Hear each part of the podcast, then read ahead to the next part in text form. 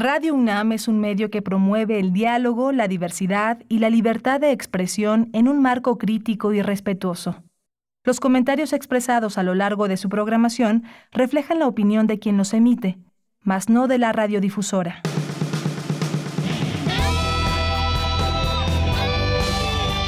Prisma RU. Relatamos al mundo.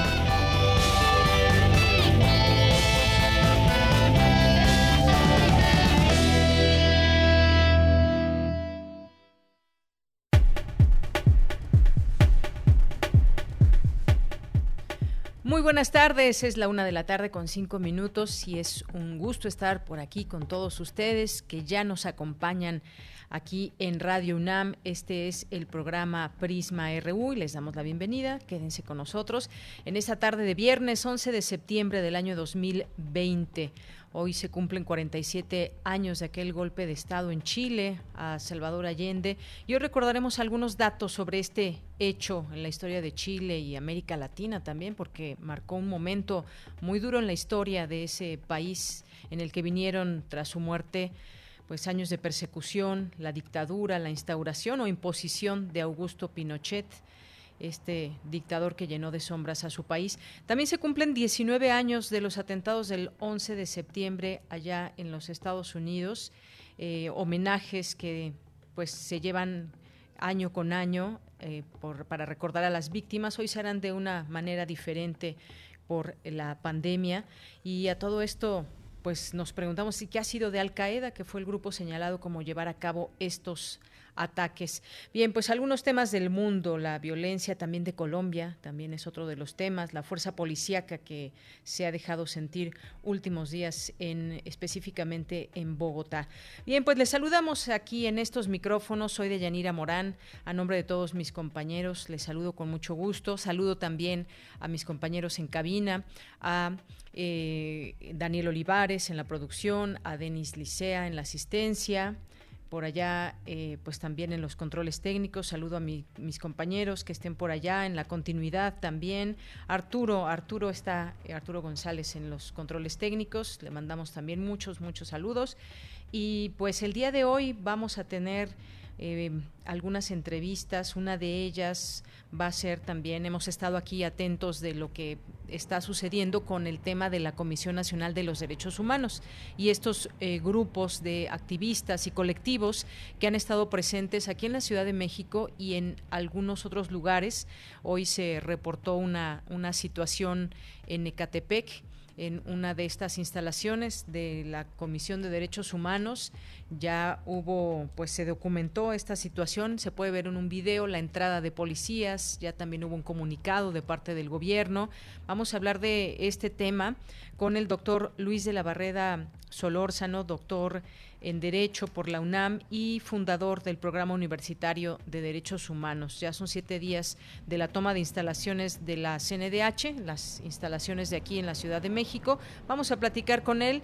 Hace unos días platicábamos también con una de las mujeres que están participando de esta, de esta toma. Pudimos escuchar su voz y, y por qué y qué es lo que está reclamando.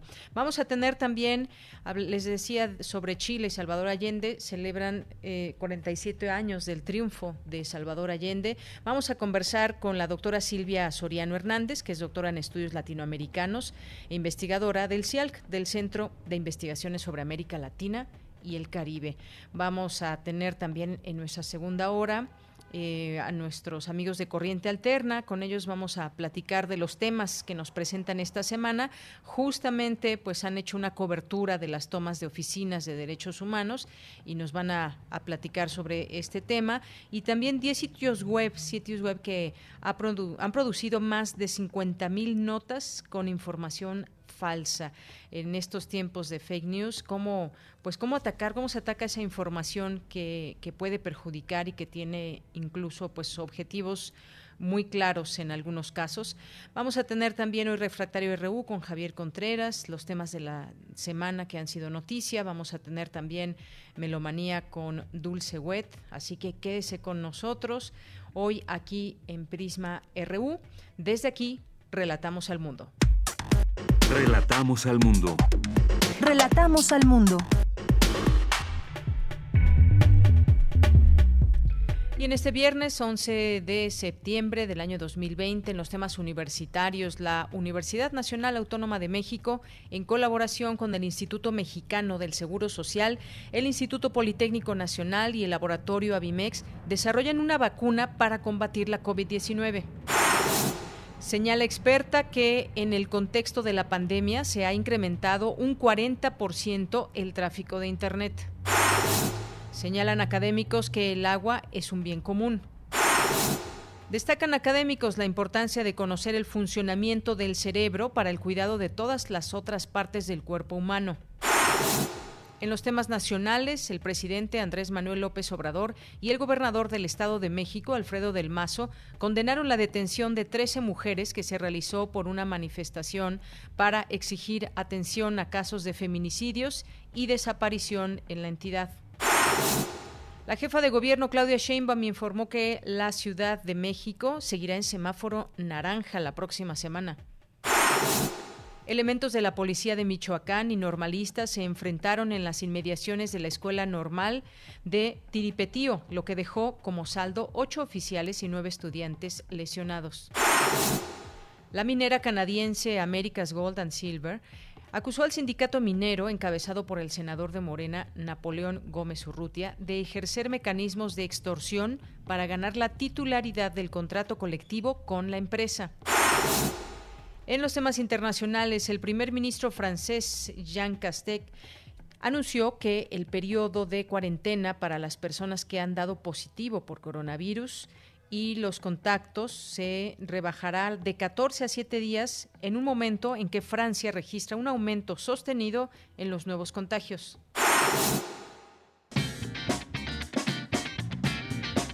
Hoy en la UNAM, ¿qué hacer y a dónde ir? Hoy se conmemora el 47 aniversario del golpe de Estado en contra de Salvador Allende, comandado por Pinochet en el Palacio de la Moneda. TV UNAM ha preparado el especial 47 aniversario luctuoso Allende, donde se abordará los últimos momentos de vida del político socialista y presidente de Chile de 1970 hasta el día de su muerte, así como los detalles del golpe de Estado en el Palacio de la Moneda. No te pierdas este especial y sintoniza hoy, en punto de las 21 horas, la señal de TV UNAM por el canal 20.1 de televisión abierta. Recuerda que durante el confinamiento es importante realizar alguna actividad física. Por ello, la Dirección General del Deporte Universitario te invita a ejercitarte desde casa. En su sitio oficial podrás encontrar diversos tutoriales de gimnasia estática, acondicionamiento físico, rítmico y aeróbico, entre otros. Ingresa al sitio www.deporte.unam.mx. Recuerda, en esta contingencia sanitaria, Deportes UNAM te invita a ejercitarte sin salir de casa. La sala Julián Carrillo de Radio UNAM retransmitirá diversos conciertos que se realizaron en nuestras instalaciones. Hoy no te puedes perder al grupo Ancholotes. Las citas en punto de las 20 horas por nuestras frecuencias 96.1 de FM, 860 de AM y en línea www.radio.unam.mx. Al finalizar el concierto, no te puedes perder una entrevista con los integrantes del grupo Los Ancholotes a través de la cuenta de Facebook y el canal de YouTube de la Sala Julián Carrillo. Y recuerda, si aún te es posible, quédate en casa.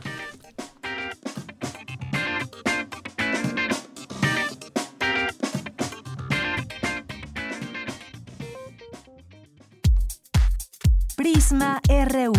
Relatamos al mundo. Una de la tarde con 14 minutos. Recuerden también, estamos atentos allí en nuestras redes sociales en arroba Prisma RU. Ese es nuestro Twitter. A través de Facebook nos pueden encontrar como, eh, como Prisma RU. Bien, pues en los temas de salud, la Secretaría de Salud reportó 69.649 muertos por coronavirus y 652.364 casos confirmados de COVID-19. Por su parte, la jefa de gobierno, Claudia Sheinbaum, informó hoy que la Ciudad de México seguirá en semáforo naranja la próxima semana. Vamos a escucharla tenemos ya prácticamente tres semanas de estabilidad en la hospitalización en la Ciudad de México y en el Valle de México. Son 107 hospitales que se están midiendo todos los días, además de los hospitales privados, y esto eh, pues eh, nos hace continuar en semáforo naranja, pero además alertar a la población. Es importante que sepamos que el COVID sigue, que los contagios todavía permanecen, que es importante que no se haya elevado la hospitalización, que la mantengamos mientras están abriendo actividades económicas, pero sí es una alerta para que todos y todas sigamos cuidándonos, protegiéndonos. Bien, pues ahí la voz de la jefa de gobierno Claudia Sheinbaum. Esto significa que todavía no se puede cambiar al semáforo eh, color amarillo por pues la realidad también que impera en la Ciudad de México. Las, eh, el exhorto sigue siendo el mismo a seguir las eh, reglas y las sugerencias que se dan por parte de las autoridades, la distancia, el uso de cobrebocas, el hecho de no eh, acudir a lugares que estén muy llenos, lo menos que se pueda, como el transporte público. Mucha gente pues no, no tiene otra manera de transportarse más que el transporte público, pero si más gente se une a usar el cubrebocas de manera obligatoria en los lugares públicos y sobre todo en el transporte, pues esto puede ayudar a evitar los contagios. Así que seguiremos en semáforo naranja. Ya mucha gente quisiera que cambiemos del color del semáforo, pero esto hay que tenerlo en cuenta, puede implicar algunas situaciones adversas como mayor contagio si no mantenemos eh, pues no solamente la preocupación, sino las acciones que muchas, muchas de estas están en nuestras manos. Continuamos. Campus RU. Bien, pues entramos a nuestro campus universitario. La UNAM y otras instituciones desarrollan una vacuna para combatir la COVID-19. Cristina Godínez nos informa. Adelante. Deyanira, un saludo para ti y para el auditorio de Prisma RU. Como parte del Foro 2020, Lecciones de la Pandemia, que organiza Fundación UNAM, en esta ocasión investigadores hablaron sobre qué ha hecho la universidad frente a la COVID-19. El doctor Samuel Ponce de León, del Programa Universitario de Investigación en Salud, hizo un recuento de las principales acciones desde que, a principios de enero, se pensó en la expansión del virus. En este sentido, dijo que la UNAM se dio a la tarea de informar a la comunidad tanto de lo que se iba conociendo de la epidemia como de los tratamientos, los estudios clínicos de diagnóstico y que ahora se trabaja en una vacuna en colaboración interinstitucional con el IMSS, el IPN y la compañía Adimex. La UNAM participa en múltiples acciones y dentro de otras hemos establecido una colaboración con una compañía mexicana que fabrica vacunas, que tiene plataformas tecnológicas avanzadas para desarrollar y producirlas y que a través de un vector que es un paramexovirus estamos tratando de desarrollar una vacuna que quizás en un horizonte no lejano podamos ya empezar a experimentar en una fase 1 del proceso de desarrollo de las vacunas. De esta manera trato de dar cuenta de que eh, la universidad participa en todos los ámbitos posibles para colaborar con la respuesta a la pandemia. Reitero, el problema más grave que ha enfrentado nuestro país, el mundo, en los últimos 100 años, una impresionante complejidad y con consecuencias ciertamente desastrosas. El doctor William Lee Alardín, coordinador de la investigación científica, expuso cómo herramientas que sirven en ciencias como las matemáticas, la geografía y la astronomía sirven para entender la epidemia. Me parece que el enfoque multidisciplinario y complementario es indispensable para entender y por lo tanto para prevenir y mitigar los efectos de la pandemia y poder salir adelante. Ninguna disciplina por sí sola va a tener las respuestas, todos tenemos que contribuir y vamos a tener que seguir aprendiendo mucho de cómo está propagándose y enfermando a la gente este, eh, este virus para poder eh, salir adelante. Y entonces la investigación y la generación de conocimiento en todas las áreas son fundamentales para garantizar un éxito en esto en, eh, y de la viabilidad, por lo tanto, de la sociedad como la conocemos por lo menos hasta marzo del año pasado. Eso no quiere decir que tengamos que regresar exactamente a como estábamos en marzo, porque creo que debemos de aprender a hacer cosas de manera diferente. Y el último punto es que si no sabemos cuál es el área de conocimiento de donde van a surgir las posibles herramientas que contribuyan a la solución, pues tenemos que invertir tiempo en todas, sin distinción. Por último, la doctora Guadalupe Valencia del Centro de Investigaciones Interdisciplinarias en Ciencias y Humanidades expresó que la COVID-19 es también un fenómeno social. Cuya escala y alcances lo hacen único, a menos para quienes nos ha correspondido habitar el mundo en este tiempo, para las generaciones que somos ahora coetáneas y que las podemos identificar tanto en la escala personal, familiar, afectiva, como en la dimensión comunitaria y social. No hay temas a desperdiciar, todos son importantes porque al final va a ser la suma y la articulación de nuestras miradas y de nuestros temas la que haga que la UNAM tenga para ofrecer, como ya lo he estado haciendo, soluciones, salidas culturales, salidas artísticas, investigaciones de frontera y todo ello eh, como universidad de la nación que todos lo somos y que así nos sentimos. Deyanira, este es el reporte. Buenas tardes. Muchas gracias, Cristina Godínez. Muy buenas tardes.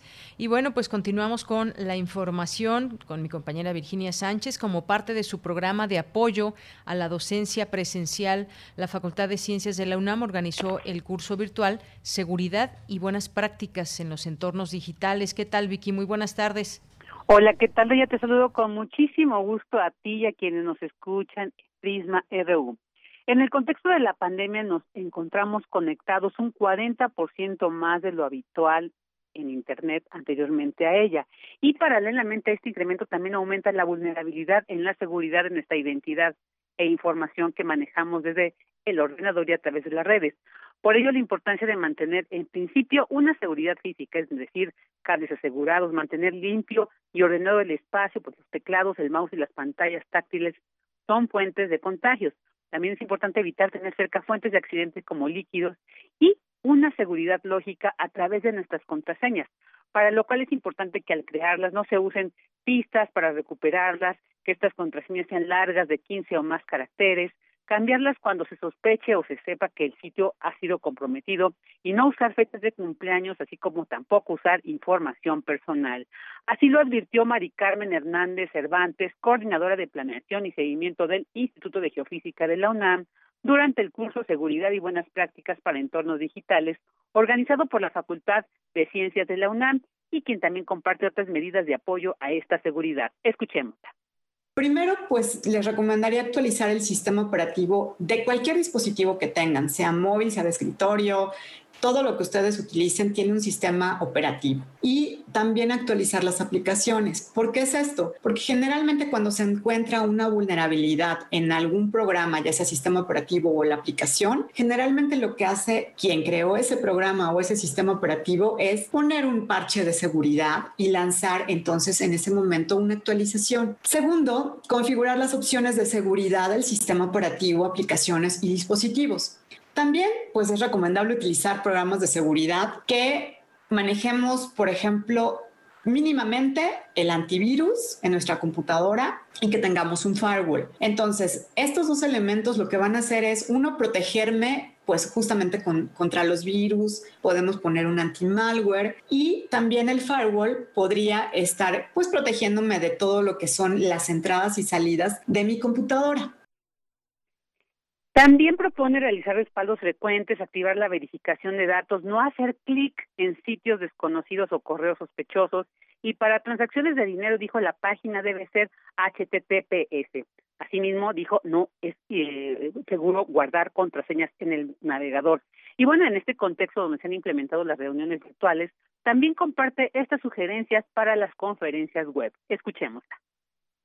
Si somos nosotros los organizadores, pues lo mejor es colocar una contraseña, si nos lo permite el sistema de videoconferencia que vamos a utilizar. Colocarle una contraseña y básicamente lo que vamos a hacer es que cuando mandemos la URL a los invitados y aparte les mandamos esa contraseña que nosotros colocamos. Entonces, ahí ya estamos aumentando la seguridad de nuestra sala. También, por ejemplo, habilitar la sala de espera. Deshabilitar los permisos, por ejemplo, hay veces que yo voy a estar compartiendo la pantalla solamente yo, entonces deshabilito los permisos para todos los demás para que no puedan compartir pantalla o para que no puedan utilizar el chat o para que no se vean los nombres de los que están asistiendo en ese momento a la reunión. Entonces, todo eso lo podemos ir revisando en la parte de configuración del sistema de videoconferencia que estamos utilizando y configurar que la reunión pues no pueda empezar sin nosotros y es que en el mundo digital es tan amplio que, como señala el experta, en esa medida también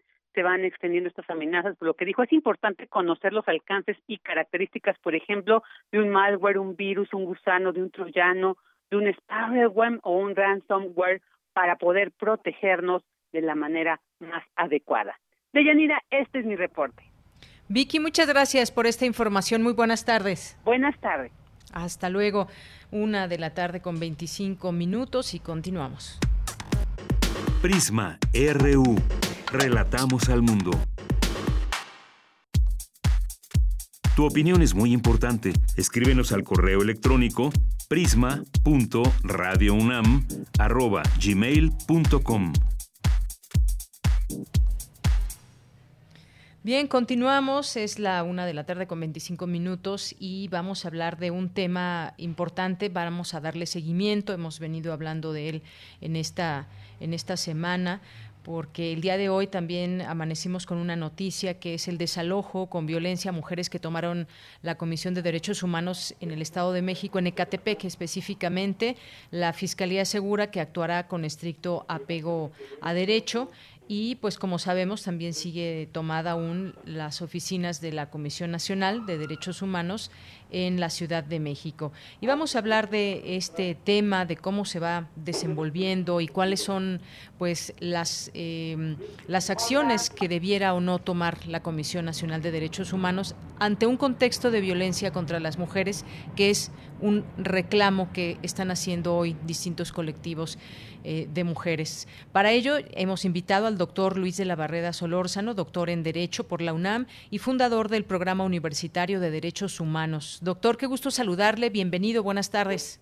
Buenas tardes, el gusto es mío, Yanira. Doctor, pues ya decía yo sobre este tema de derechos humanos. Eh, se cumplen siete días de la toma de instalaciones de las oficinas de aquí de la Ciudad de México, pero esto enmarca, está enmarcado en un tema donde pues muchos colectivos y muchas mujeres sienten que no se está dando el acompañamiento adecuado a las mismas ante pues instancias eh, judiciales donde están ahí las distintas denuncias y demandas que hacen eh, en todo esto.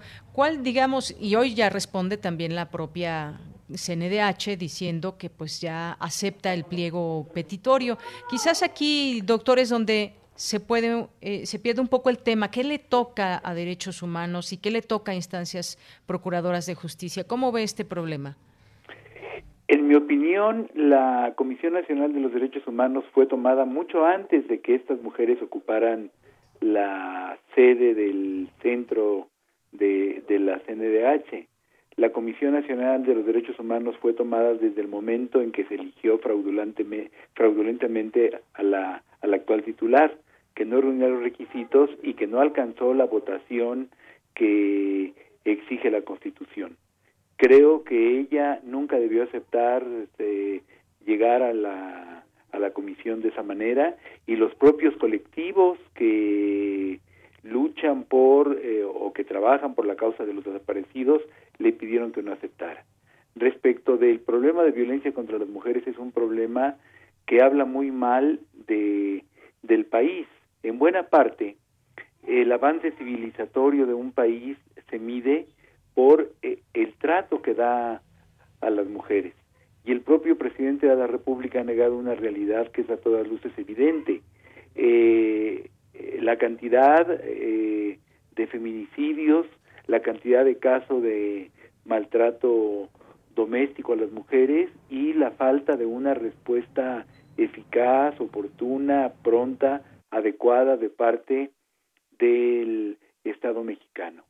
Es, es muy triste eh, la una comisión de derechos humanos debe ser un organismo absolutamente autónomo. Entonces es muy triste que para que la Comisión Nacional tenga que actuar, eh, lo, haga bajo presión, bajo la presión de la toma de sus instalaciones o por lo menos de alguna de sus sedes.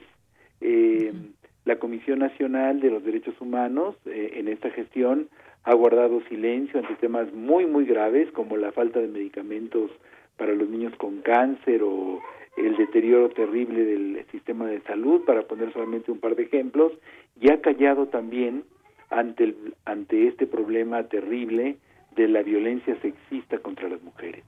Entonces yo creo que eso es una llamada de atención. Estas mujeres están verdaderamente desesperadas, verdaderamente indignadas y obviamente deben ser escuchadas y atendidas, no solamente escuchadas. Doctor, en este sentido, la presidenta de la Comisión Nacional de los Derechos Humanos, Rosario Piedra, aceptó, decía yo hace un momento, el pliego petitorio del Frente Nacional Ni Una Más, organizaciones civiles y víctimas de violaciones a derechos fundamentales que mantienen tomadas las instalaciones. Y en un comunicado, el organismo publicó eh, que desde el pasado mes de junio anunció la elaboración de la Recomendación General sobre la Violencia de Género y Feminicida que se registra en nuestro país y que se concluirá la próxima semana con el apoyo del Consejo Consultivo de este organismo. Es lo que ha dicho eh, a través de un comunicado la CNDH y pues eh, en este caso mm, eh, ya nos ponía usted en contexto también de lo que está pasando en las propias CNDH. Yo aquí haría una pregunta en torno a ¿qué le corresponde a la Comisión Nacional de Derechos Humanos que no ha hecho eh, con las víctimas? Es decir, sabemos que en sus funciones pues no estaría el poder resolver estos problemas, pero sí hacer recomendaciones muy puntuales y hacer un acompañamiento a las víctimas. En este sentido, ¿está encausada ese reclamo eh, a la Comisión Nacional de Derechos Humanos o debiera ser también al, propio Poder Judicial? A la Comisión Nacional de los Derechos Humanos, por supuesto, no le corresponde la persecución de los delitos.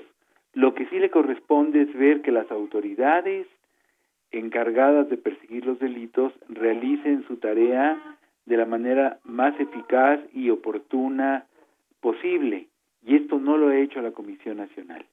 La Comisión Nacional eh, debe vigilar el cumplimiento de la ley por parte de todas las autoridades y, entre ellas las de Procuración de Justicia. Cuando una autoridad de Procuración de Justicia no está cumpliendo con su deber, es facultad y obligación de la Defensoría Pública de los Derechos Humanos presionar a esa autoridad, exigirle que cumpla con su deber. La Comisión Nacional, en efecto, eh, anunció en junio que estaba preparando una recomendación general sobre el tema. Estamos en septiembre. Han pasado 90 días sin que esta recomendación general esté lista. En mi opinión, no le corresponde a la institución del ombudsman, o ombudsperson, que es como se le llama hoy, no le corresponde eh, anunciar lo que va a hacer, le corresponde hacerlo. Y una de las características de la institución es la actuación expedita, la actuación rápida. Una, la, la Comisión Nacional tiene una gran cantidad de personal, a pesar de los despidos injustificados que ha habido en los últimos días, tiene una gran cantidad de personal, entonces una recomendación general, por bien hecha que esté, por minuciosa que sea, pues debe hacerse en unos cuantos días. Se pone un equipo a trabajar en esto, lo revisa el documento la titular y, y sale la, la recomendación, la recomendación sobre un caso particular o la recomendación general. Pero anunciar una recomendación, anunciarla y no tenerla lista 90 días después, pues no habla bien de una institución que debe tener, repito, como una de sus características, la agilidad en sus actuaciones. Bien, doctor. En esta información que podemos eh, conocer a través de la CNDH dice que va a continuar exhortando a las diferentes autoridades federales y estatales para que se abstengan de emitir declaraciones y señalamientos que minimicen o denuestren la grave situación de violencia que viven las mujeres en todo el territorio nacional y eh, pues dice que en el ámbito de sus atribuciones se compromete a seguir impulsando la creación de instancias especializadas de atención a mujeres agredidas, víctimas de delito o de personas desaparecidas en fiscalías y organismos públicos de protección a los derechos humanos. Ahora uno se queda con la pregunta de cómo resolver estas, estos problemas esos señalamientos eh, o ese impulso que dice la CNDH va a ser para que se creen estas instancias, pues son exhortos finalmente y trata de impulsarlos, pero me parece que esta es una gran cadena de responsabilidades, porque también muchos de los reclamos de las mujeres es que pues en los ministerios públicos no existen todavía esos eh, tratos con esa visión de género, es decir, se siguen repitiendo muchos de los mismos problemas que ha habido desde hace mucho tiempo. ¿Cómo resolver esto desde su punto de vista, doctor? La, las Procuradurías de Justicia en México tienen un pésimo funcionamiento. Em, eh, no, no basta con hacerles exhortos generales. Las comisiones de derechos humanos tienen un arma que, que debe ser muy, eh, que, que es el arma más fuerte eh, de, de un ombudsman, que es la recomendación sobre casos particulares. Una recomendación general pues va a todas las autoridades del país, en fin, pero una recomendación sobre un caso particular obliga a la autoridad a responderla y si la acepta, obliga, la obliga a cumplirla en un plazo determinado que es un plazo más, más o menos breve. En la Comisión de Derechos Humanos del Distrito Federal, cuando tuve el honor de presidirla, prácticamente obligábamos en muchos casos a la Procuraduría del DF, del entonces DF, a que a que actuara con diligencia y con eficacia y que en un en un plazo eh, razonable si había elementos ejerciera la acción penal. No no basta con esos exhortos abstractos. Pero no es solamente que las procuradurías no atiendan bien a las mujeres por falta de una política pública de género es que las procuradurías funcionan muy mal.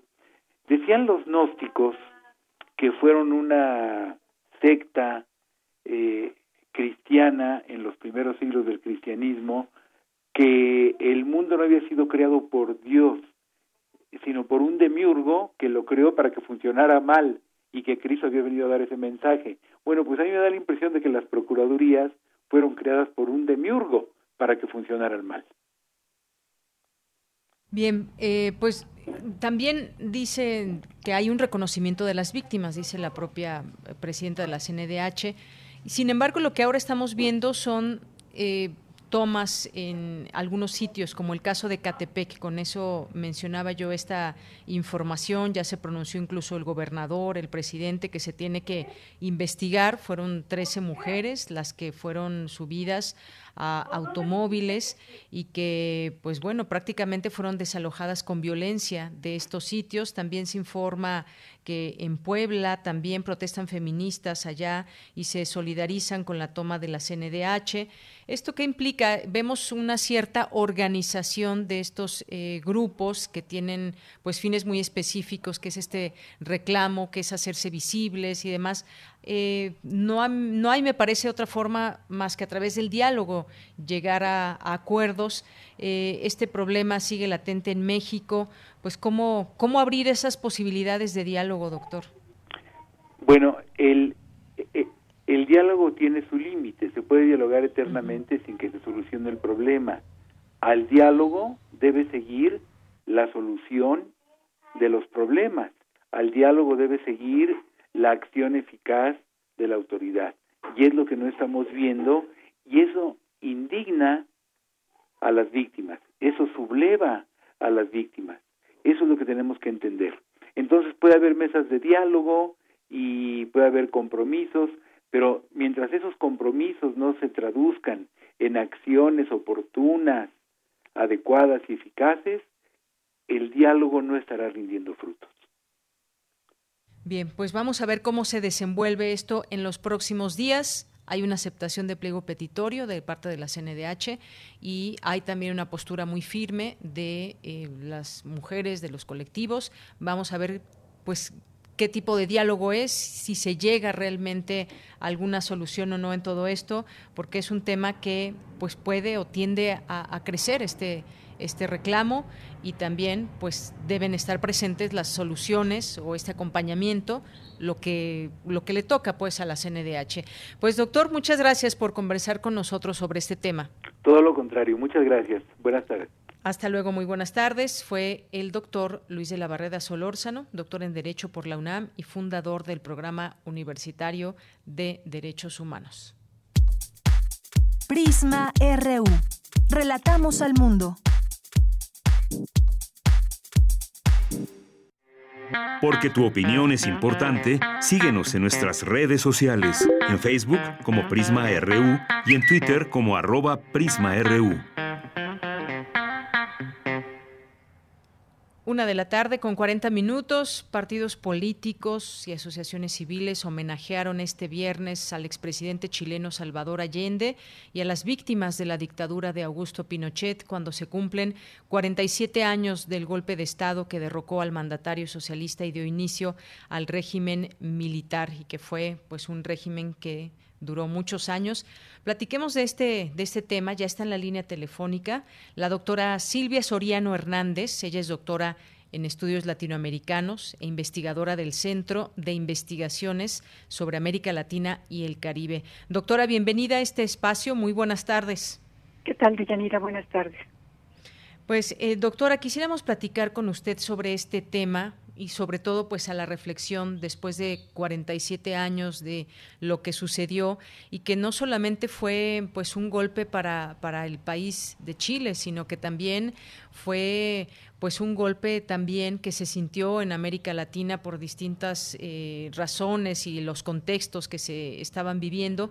Y pues eh, quizás cuál nos planteamos o podemos pensar cuál cuál es cuál era el deber de, Salvador Allende en todo este pues eh, contexto político que se vivía las amenazas que ya pesaban en su contra y bueno pues obviamente de frente a un pueblo que lo que lo quería y que pues estaba eh, construyendo construyendo una democracia en, en su país.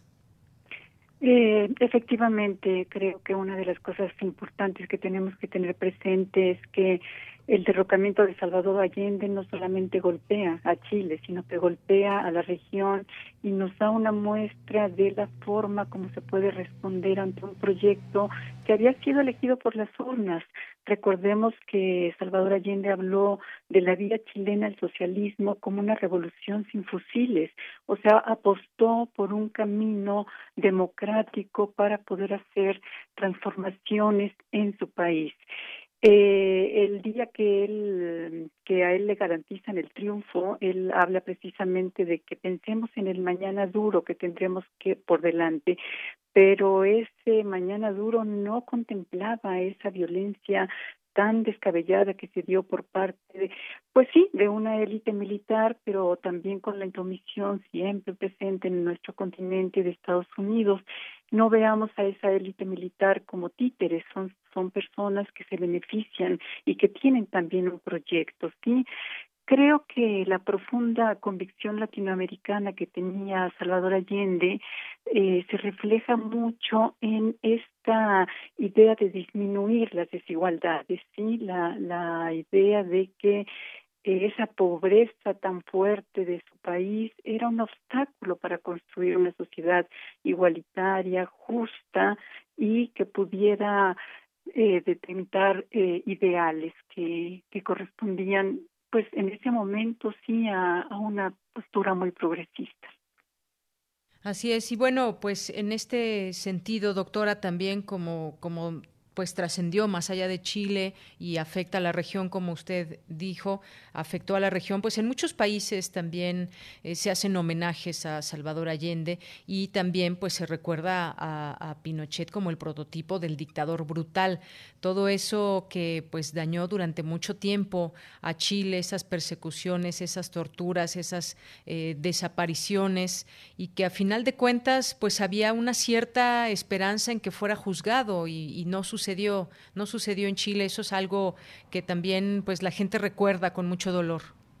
Claro, ese es un lastre que tenemos y que arrastramos, pues no solamente en América Latina, pero particularmente en América Latina, en el sentido de que la justicia no llega, ¿verdad? La, la justicia sigue siendo ese gran pendiente que nos deja eh, con esa mirada de todos esos desaparecidos, esos asesinados, ese campo militar que se hizo en un estadio, ese golpe tan fuerte a tantas personas y ese lastre que, que sigue, porque el problema de los desaparecidos sigue sin tener una respuesta, los familiares siguen luchando y exigiendo justicia, pero sí es, es muy lamentable que solamente se le dio una pequeña tambaleada con, con lo que propuso el juez Garzón, pero que efectivamente el, la justicia y el castigo no llegó, no llegó y por eso hablar de perdón en estas condiciones es algo muy lejano. La gente no olvida, no olvida y tampoco puede perdonar en la medida en que la justicia no aparece en nuestras realidades. Y hoy, doctora, pues hay una realidad en Chile también, una realidad que impera y que ha sido pues también de reclamos, de distintas eh, manifestaciones. Sabemos que el próximo 25 de octubre va a haber un plebiscito en el que los chilenos decidirán si abren la vía para elaborar una nueva constitución y esto pues marcó gran parte de los discursos de esta jornada en estos homenajes que que como sabemos se repiten cada año eh, en esta fecha. ¿Ante qué se encuentra también eh, eh, Chile y que, bueno, obviamente marcado por su historia, ante qué se encuentra Chile el día, el día de hoy? Bueno, ante grandes desafíos, evidentemente, o es una constitución que lleva tantos, tantos años sin modificarse, es una muestra de la falta de espacios democráticos que hay. No olvidemos también al pueblo mapuche, que sigue dando la lucha desde tiempo atrás y que está exigiendo también una, una representación en esta constitución nueva. Se enfrenta a grandes desafíos que lo que vemos en la región es también la respuesta violenta por parte del Estado, ¿sí? no, no con las con las dimensiones que tuvo el golpe militar, pero sigue habiendo manifestaciones de descontento que son eh, repelidas con manifestaciones de la fuerza otra vez. Entonces, eh, vemos una juventud muy inquieta, muy interesada en que por fin se puedan plasmar ciertos cambios, cierta sociedad más igualitaria. Es, es una es una realidad compleja sin duda alguna pero que no es privativa de Chile, hay que mencionarlo. Eh, estamos viendo las manifestaciones violentas en Colombia, eh, también las vimos en Ecuador, en fin, hay un gran descontento con lo que estamos viviendo en la actualidad y por supuesto que esta nueva constitución aspira a reflejar muchas de las inquietudes que han quedado pendientes en el país. ¿Y cómo podemos leer también la reacción que ha tenido en los últimos meses el gobierno, que quizás fueron un poco eh, detenidas también estas manifestaciones que se dejaban ver por la pandemia, evidentemente, pero pues poco a poco vemos que se reagrupa también esta organización de distintos reclamos eh, en, Chile. ¿Y cuál es la mirada que se tiene desde, desde el gobierno para tratar de abrir posibilidades de diálogo con todas estas fuerzas?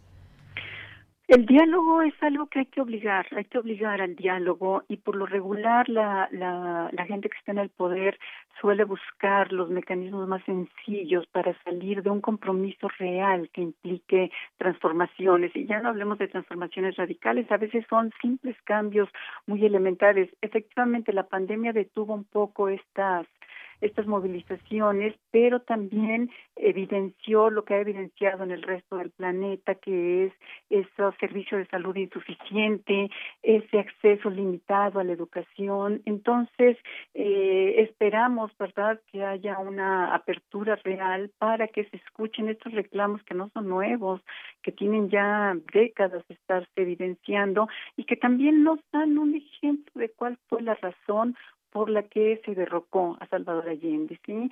Porque esos cambios, eh, si bien pueden afectar a una minoría, esa minoría sigue siendo pues la que toma las decisiones. Claro, y los intereses también que, que, pues que hubo también en ese derrocamiento y que pues bueno, posteriormente también quizás se dejaron ver o no más claramente, hubo ahí también intereses externos a Chile. Claro, la omnipresencia de Estados Unidos en nuestro continente y en el resto del planeta es innegable. Eh, hay veces que se tiene que esperar a que se desclasifiquen los documentos en Estados Unidos para confirmar lo que ya sospechábamos, ¿verdad? Que fue Estados Unidos quien eh, organiza este tipo de movilizaciones y de manifestaciones. El, estamos en el contexto, recordemos, de la Guerra Fría. Ya en el 54 habían derrocado a, al gobierno de, de Guatemala, que también tenía planteamientos muy parecidos a los de Salvador Allende. Y, por supuesto, esta intromisión eh, que en unas ocasiones fue militar, en otras ocasiones es económica y en otras ocasiones es de otra forma, pero eh, es un es un peligro latente. Bien. Pues doctora, le agradezco mucho estas reflexiones, esta conversación aquí en Prisma RU de Radio UNAM. Al contrario, muchas gracias por la invitación. Buenas tardes. Muy buenas tardes. Gracias, doctora Silvia Soriano Hernández, doctora en estudios latinoamericanos e investigadora del Centro de Investigaciones sobre América Latina y el Caribe. El Twitter del CIALC es arroba CIALCUNAM. Continuamos. Queremos escuchar tu voz. Nuestro teléfono en cabina es 55 36 43 39.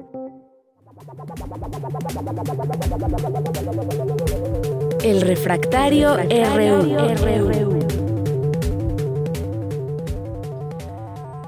Una de la tarde con 50 minutos. Doy la bienvenida al maestro Javier Contreras, maestro en Derecho, profesor de la FESA Catlán y de la Facultad de Derecho. Javier, ¿cómo estás? Muy buenas tardes. Hola, ¿qué tal, Deyanira? Muy buena tarde para ti y para todo el amable auditorio de Prisma RU.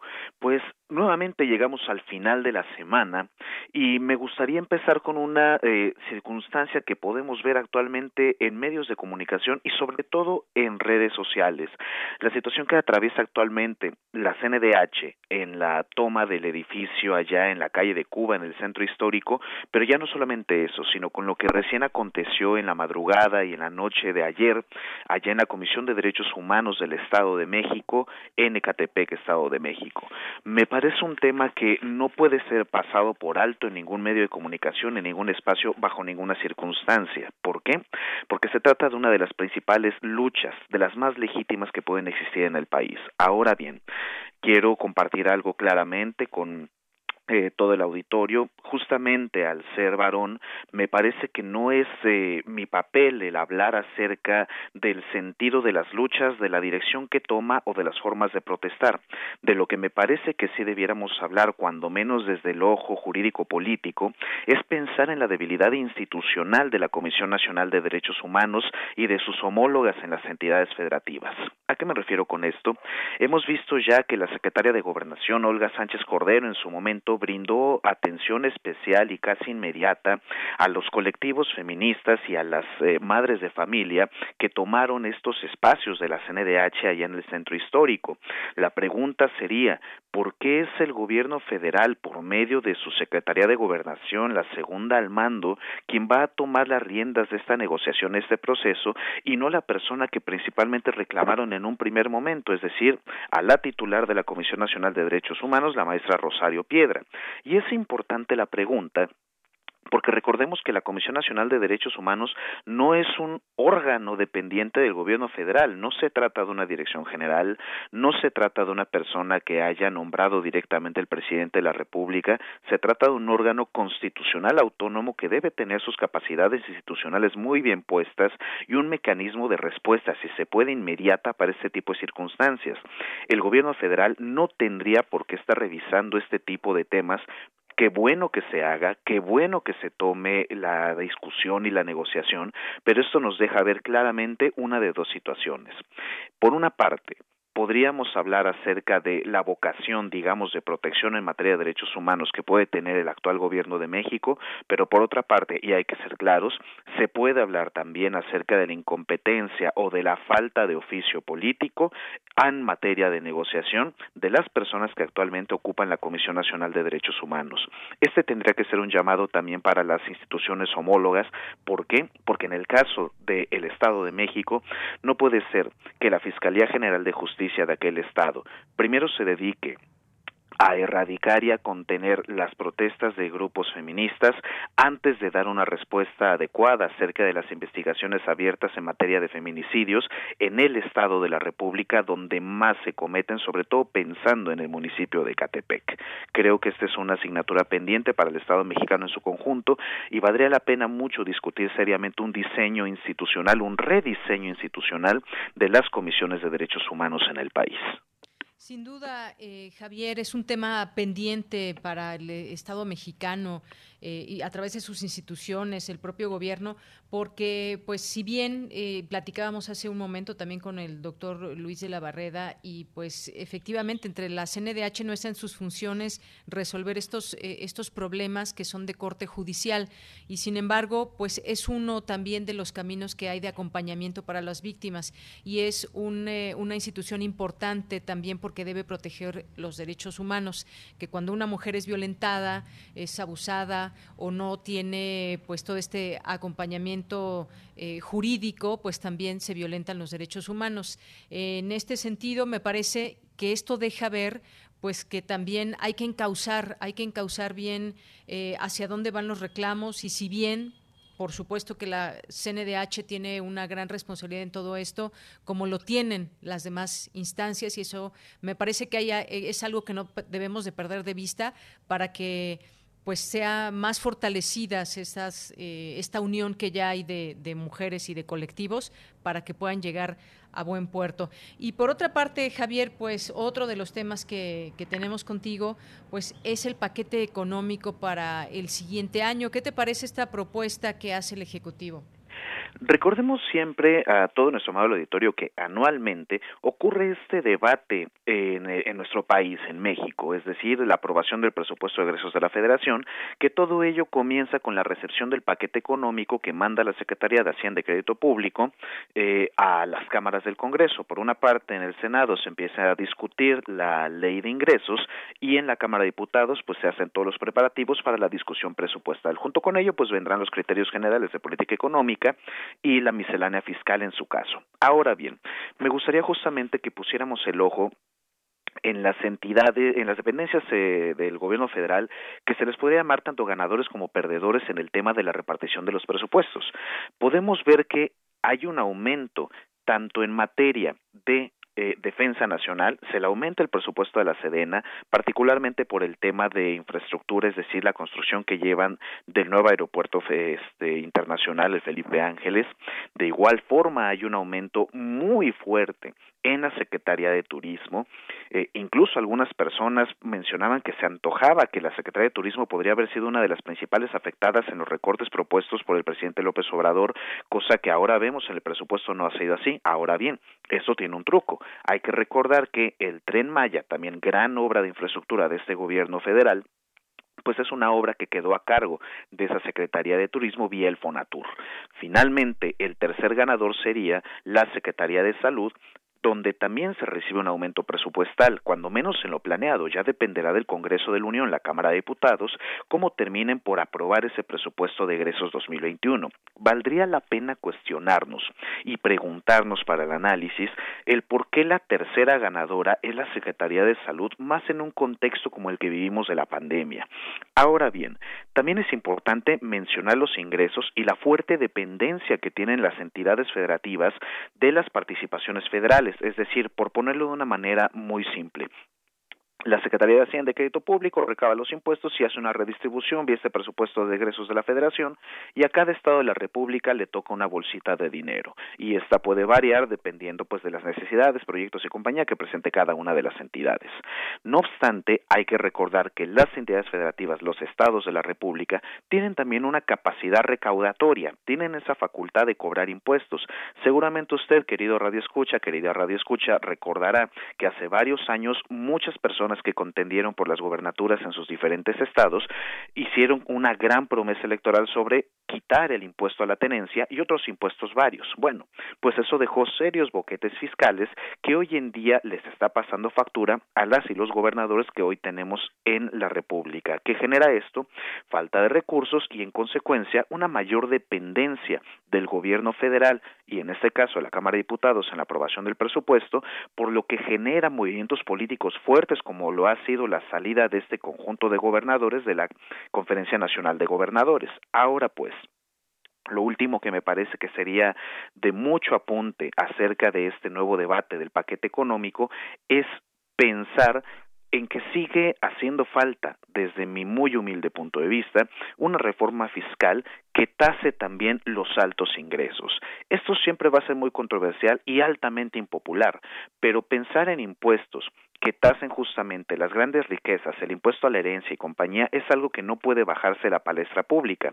Hemos visto ya una propuesta por parte del panismo donde se habla acerca de la reducción de IVA y ISR. Hay que decirlo fuerte y claro, la reducción en los impuestos directos únicamente beneficia a los ricos, no beneficia de la manera que uno podría esperar el consumo de las personas con menores ingresos. Hay que pensar en mecanismos, hay que pensar en impuestos que sean progresivos, que auténticamente traigan una buena redistribución por medio de estas participaciones federales y alcanzar así un mejor modelo de justicia social. Muy bien, Javier. Pues mira, se nos queda un tema, lo dejamos para la siguiente semana, que es este proceso de elección en la dirigencia de Morena, el partido en el poder y todo lo de lo que viene acompañado. Me parece que es un tema que seguirá eh, siendo vigente, dado que pues conoceremos también ya pues estas campañas que vayan a hacer entre entre pues las personas que forman parte de, de Morena. Así que pues lo dejamos para la siguiente el siguiente, la siguiente semana. Javier, por lo pronto me despido. Muchísimas gracias por tu compañía en este viernes. Muchísimas gracias a ti, Deyanire, para todo el amable auditorio de Prisma RU. Cuídense mucho, que tengan un excelente fin de semana. Igualmente para ti. Bien, pues Javier Contreras, gracias. Nos vamos al corte, son las 2 de la tarde en punto y regresamos a la segunda hora de Prisma RU. Relatamos al mundo. Relatamos al mundo. Las audiencias también son parte del medio. ¿Qué tal amigos? Soy Guillermo Montemayor Gómez, defensor de las audiencias de Radio y TV UNAM. Los invito a que me escriban y ejerzan los derechos que la ley y la normatividad interna de las estaciones les otorgan. Observaciones, quejas, sugerencias, peticiones, señalamientos o reclamaciones sobre los contenidos y la programación que transmiten tanto radio como TV UNAM. En las páginas web de ambas estaciones, encontrarás la pestaña que dice Defensoría. Ábrela y en la pestaña de comentarios y sugerencias encontrarás el formulario para comunicarte con el defensor. Además de información precisa sobre la Defensoría, informes, documentos normativos, tanto externos como internos, y algo que es muy importante, que es el código de ética. Te invito a que me escribas al correo defensordeaudiencia.unam.mx. Recuerda que como audiencia eres parte fundamental de Radio y TV UNAM.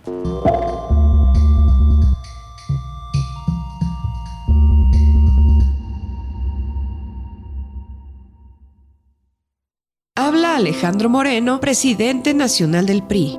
México es un país extraordinario. Tenemos un potencial enorme para hacer un México grande. Que nadie diga que no es posible. México hoy más que nunca, tiene que actuar pensando en el mañana. Queremos construir un solo México, donde cada mexicano escriba su propia historia de éxito. A México, nada lo detiene. México eres tú. PRI, el Partido de México. Buenos días compañeros, mi nombre es Jair y soy un alcohólico drogadicto. ¿Qué sirve pues hacer las cosas bien si de todos modos no tengo la atención de un padre, no? Tengo 17 años, estoy aquí por el uso y abuso de las drogas, me dolía todo el cuerpo, me tienen que inyectar complejo B, tengo yo que dormirme en un colchón por si en la noche me pueden dar convulsiones. Yo ya soy una persona podrida y ya no hagas nada por arreglarme. En el mundo de las drogas no hay final feliz.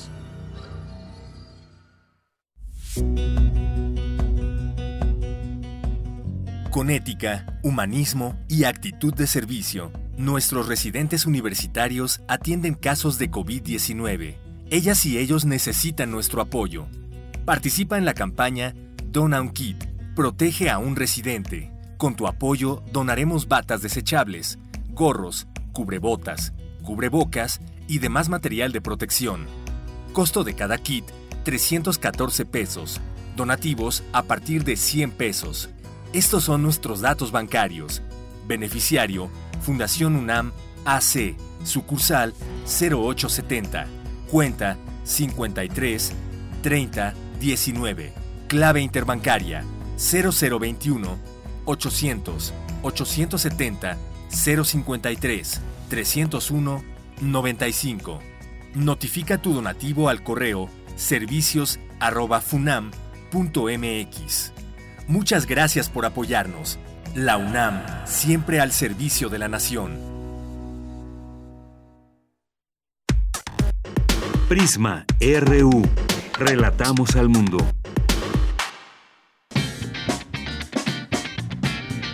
Mañana en la UNAM, ¿qué hacer y a dónde ir? El antiguo Colegio de San Ildefonso te invita a disfrutar de sus recorridos virtuales por sus murales y las diferentes exposiciones con las que cuenta. Te recomendamos la muestra Territorios del artista Santiago Arau, conformada por un mosaico de 80 fotografías a color de pequeño y gran formato que muestran los contornos del territorio mexicano de costa a costa y de norte a sur, delineados por el vuelo de los drones. Disfruta de esta y otras exposiciones en los recorridos virtuales que el antiguo Colegio de San Ildefonso ha preparado para ti, disponibles en el sitio oficial www.sanildefonso.org.mx. Cultura UNAM te invita a participar en sus diversos talleres, cursos y foros a distancia. Podrás colaborar en disciplinas como artes visuales, música, danza, teatro, funciones de cine y diversas actividades para los más pequeños de casa. Toda la información la podrás encontrar en www.cultura.unam.mx. Recuerda que este domingo tienes una cita con el taller coreográfico de la UNAM, que en esta ocasión presentará el montaje Danza para cuerdas, percusiones y celesta de la maestra Gloria Contreras. Al finalizar la función, se llevará a cabo un conversatorio con el bailarín Ricardo Herrera. La cita es el próximo domingo 13 de septiembre, en punto de las 12.30 horas, a través de la cuenta oficial de Facebook del Taller Coreográfico de la UNAM. Disfruta de la danza universitaria y recuerda, lávate las manos constantemente con agua y jabón durante 20 segundos. La prevención es tarea de todos. Para Prisma RU, Daniel Olivares Aranda.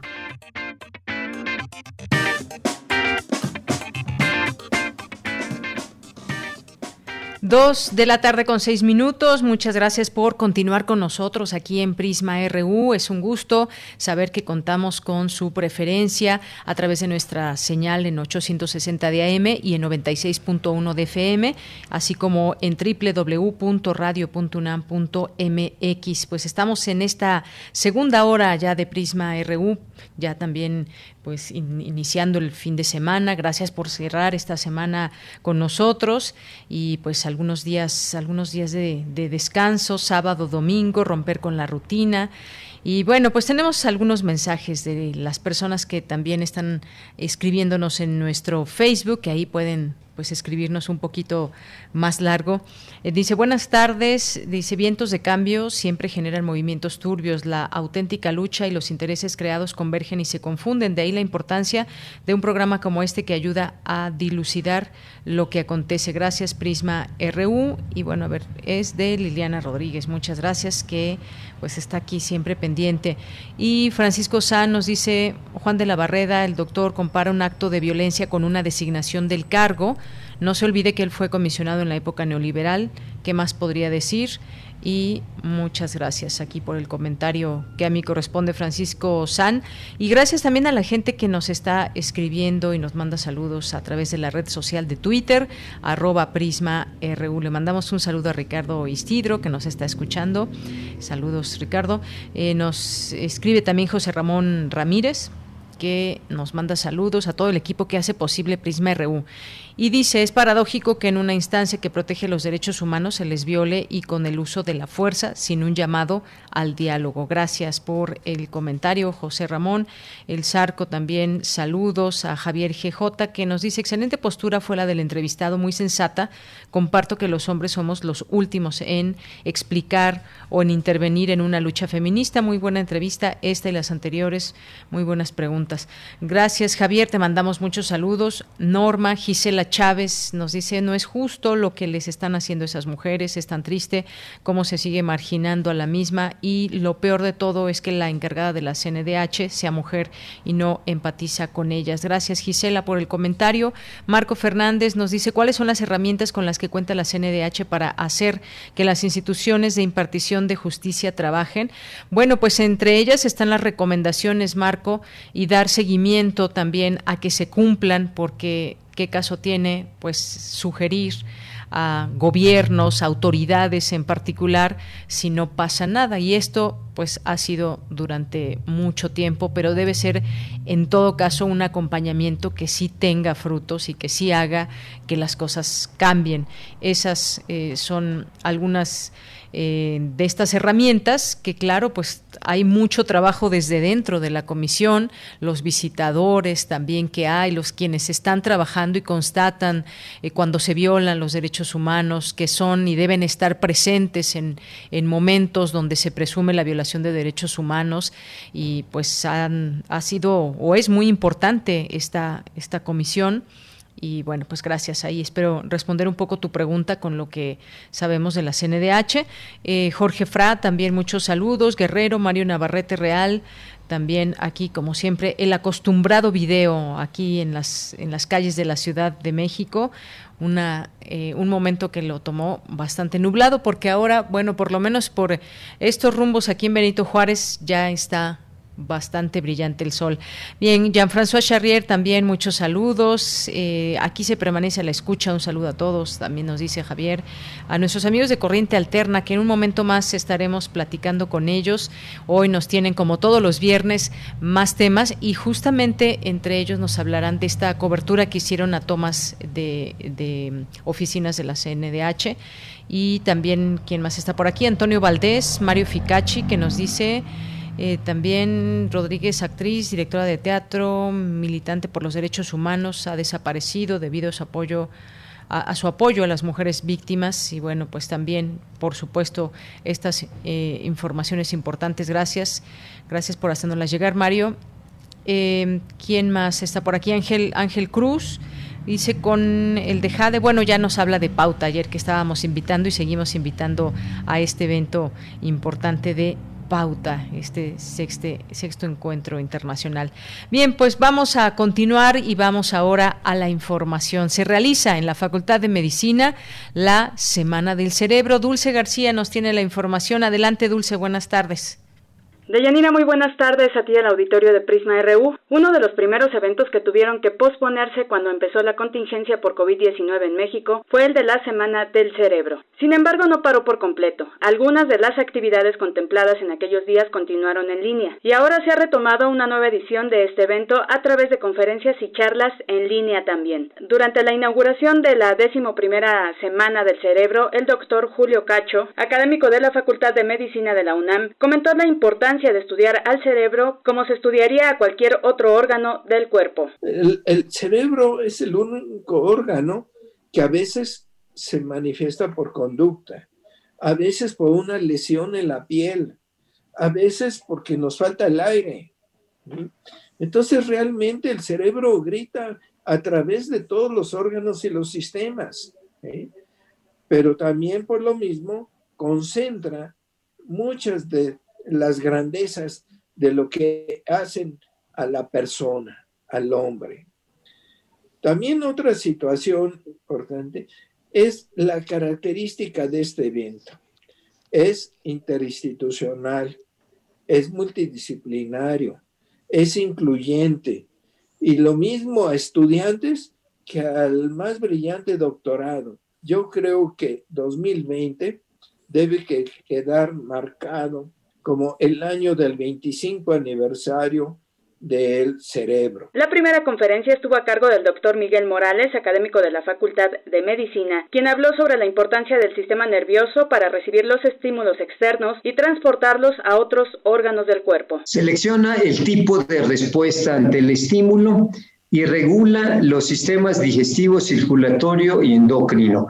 Para eso, el sistema nervioso tiene una de sus partes, está especializada en el control de la función de todos los órganos y esto le permite controlar la homeostasia del organismo. Es decir, que todas las cosas funcionen correctamente y no nos preocupen. En este momento que estamos reunidos, pues nuestro corazón está latiendo, nuestro sistema digestivo, si comimos hace un rato, está trabajando. De Yanira Auditorio de Prisma RU, las actividades de la Semana del Cerebro se pueden consultar en las redes sociales de la Facultad de Medicina. Este es el reporte. Muy buenas tardes. Gracias, Dulce. Nos vamos ahora con Cindy Pérez Ramírez. Analizan expertos los impactos sociales del manejo del agua. Adelante, Cindy. ¿Qué tal, Deyanira? Muy buenas tardes. Durante la inauguración del coloquio virtual Cuencas y Territorios Hidrosociales, su presente y su futuro, organizado por la Unidad Académica de Estudios Regionales de la UNAM, Adriana Sandoval Moreno, coordinadora de esta entidad de la universidad, refirió que es de suma importancia discutir las implicaciones sociales, ambientales y políticas del manejo del agua en los territorios, puesto que estos impactos se configuran en distintas formas de despojo. Violencia, arrendamiento, incluso asociacionismos y entidades empresariales, los cuales incentivan cambios de vida en las comunidades. El análisis de los casos de estudio resulta pertinente para conocer cómo se caracterizan estos procesos y qué respuestas de resiliencia nos pueden orientar a generar soluciones creativas y a un mejor presente y futuro.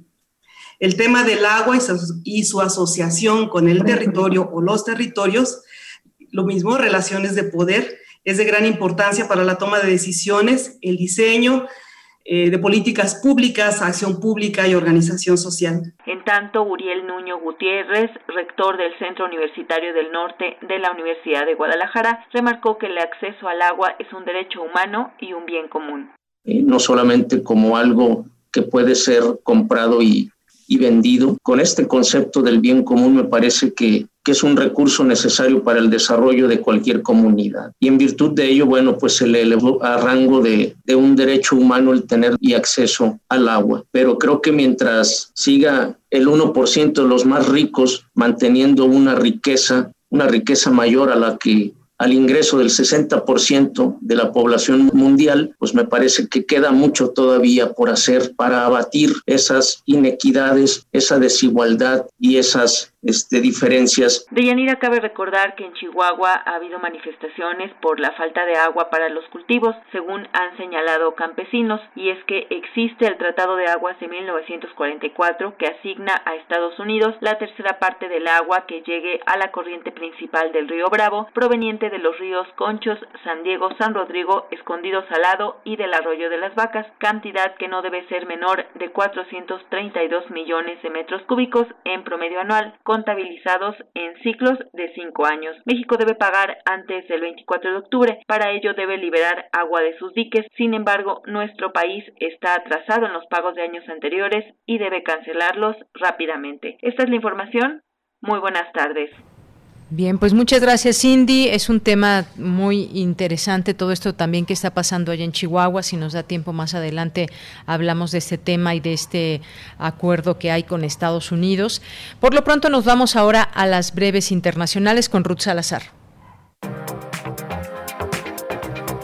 Internacional RU. La Universidad John Hopkins reportó que el número de personas infectadas por COVID-19 se eleva a 28 millones, mientras que el número de fallecidas es de 909.927.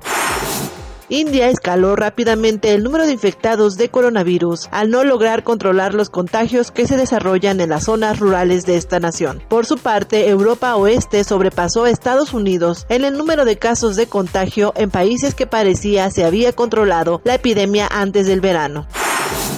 En Francia, el número de nuevos casos de COVID-19 rebasó los 10.000 ayer jueves, el más alto en los últimos cuatro meses. En Dinamarca, los casos aumentan respecto a su vecino Suecia, que no impuso un confinamiento a su población, mientras que Inglaterra agregó a Portugal y Hungría a la lista de países que al arribar vía aérea deben permanecer en cuarentena por el incremento de contagios. En Estados Unidos se diluye la posibilidad de alcanzar acuerdos entre el Congreso y la Casa Blanca para sacar adelante un nuevo paquete de estímulos para desempleados y estados que requieren apoyo por la pandemia al acercarse la fecha de las elecciones presidenciales. Los 27 países de la Unión Europea presentaron este viernes un frente unido y reforzado en las negociaciones con Reino Unido, después de que el primer ministro Boris Johnson planteara no reconocer los acuerdos alcanzados después del Brexit firmado por las dos partes hace menos de un año. Frente a este panorama, la libra se deprecia con respecto al euro y el dólar. El ministro de Relaciones de China emitió una nota diplomática en la que anuncia restricciones a las actividades de la embajada y consulados de Estados Unidos en China, incluidos el consulado general estadounidense en Hong Kong y a todo el personal diplomático de ese país.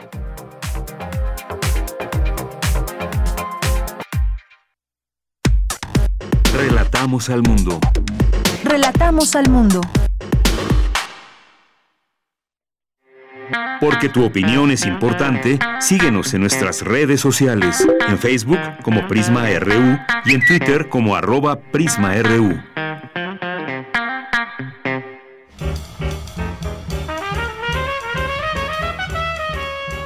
Corriente Alterna. Periodismo veraz y responsable. Un espacio de la Coordinación de Difusión Cultural, UNAM.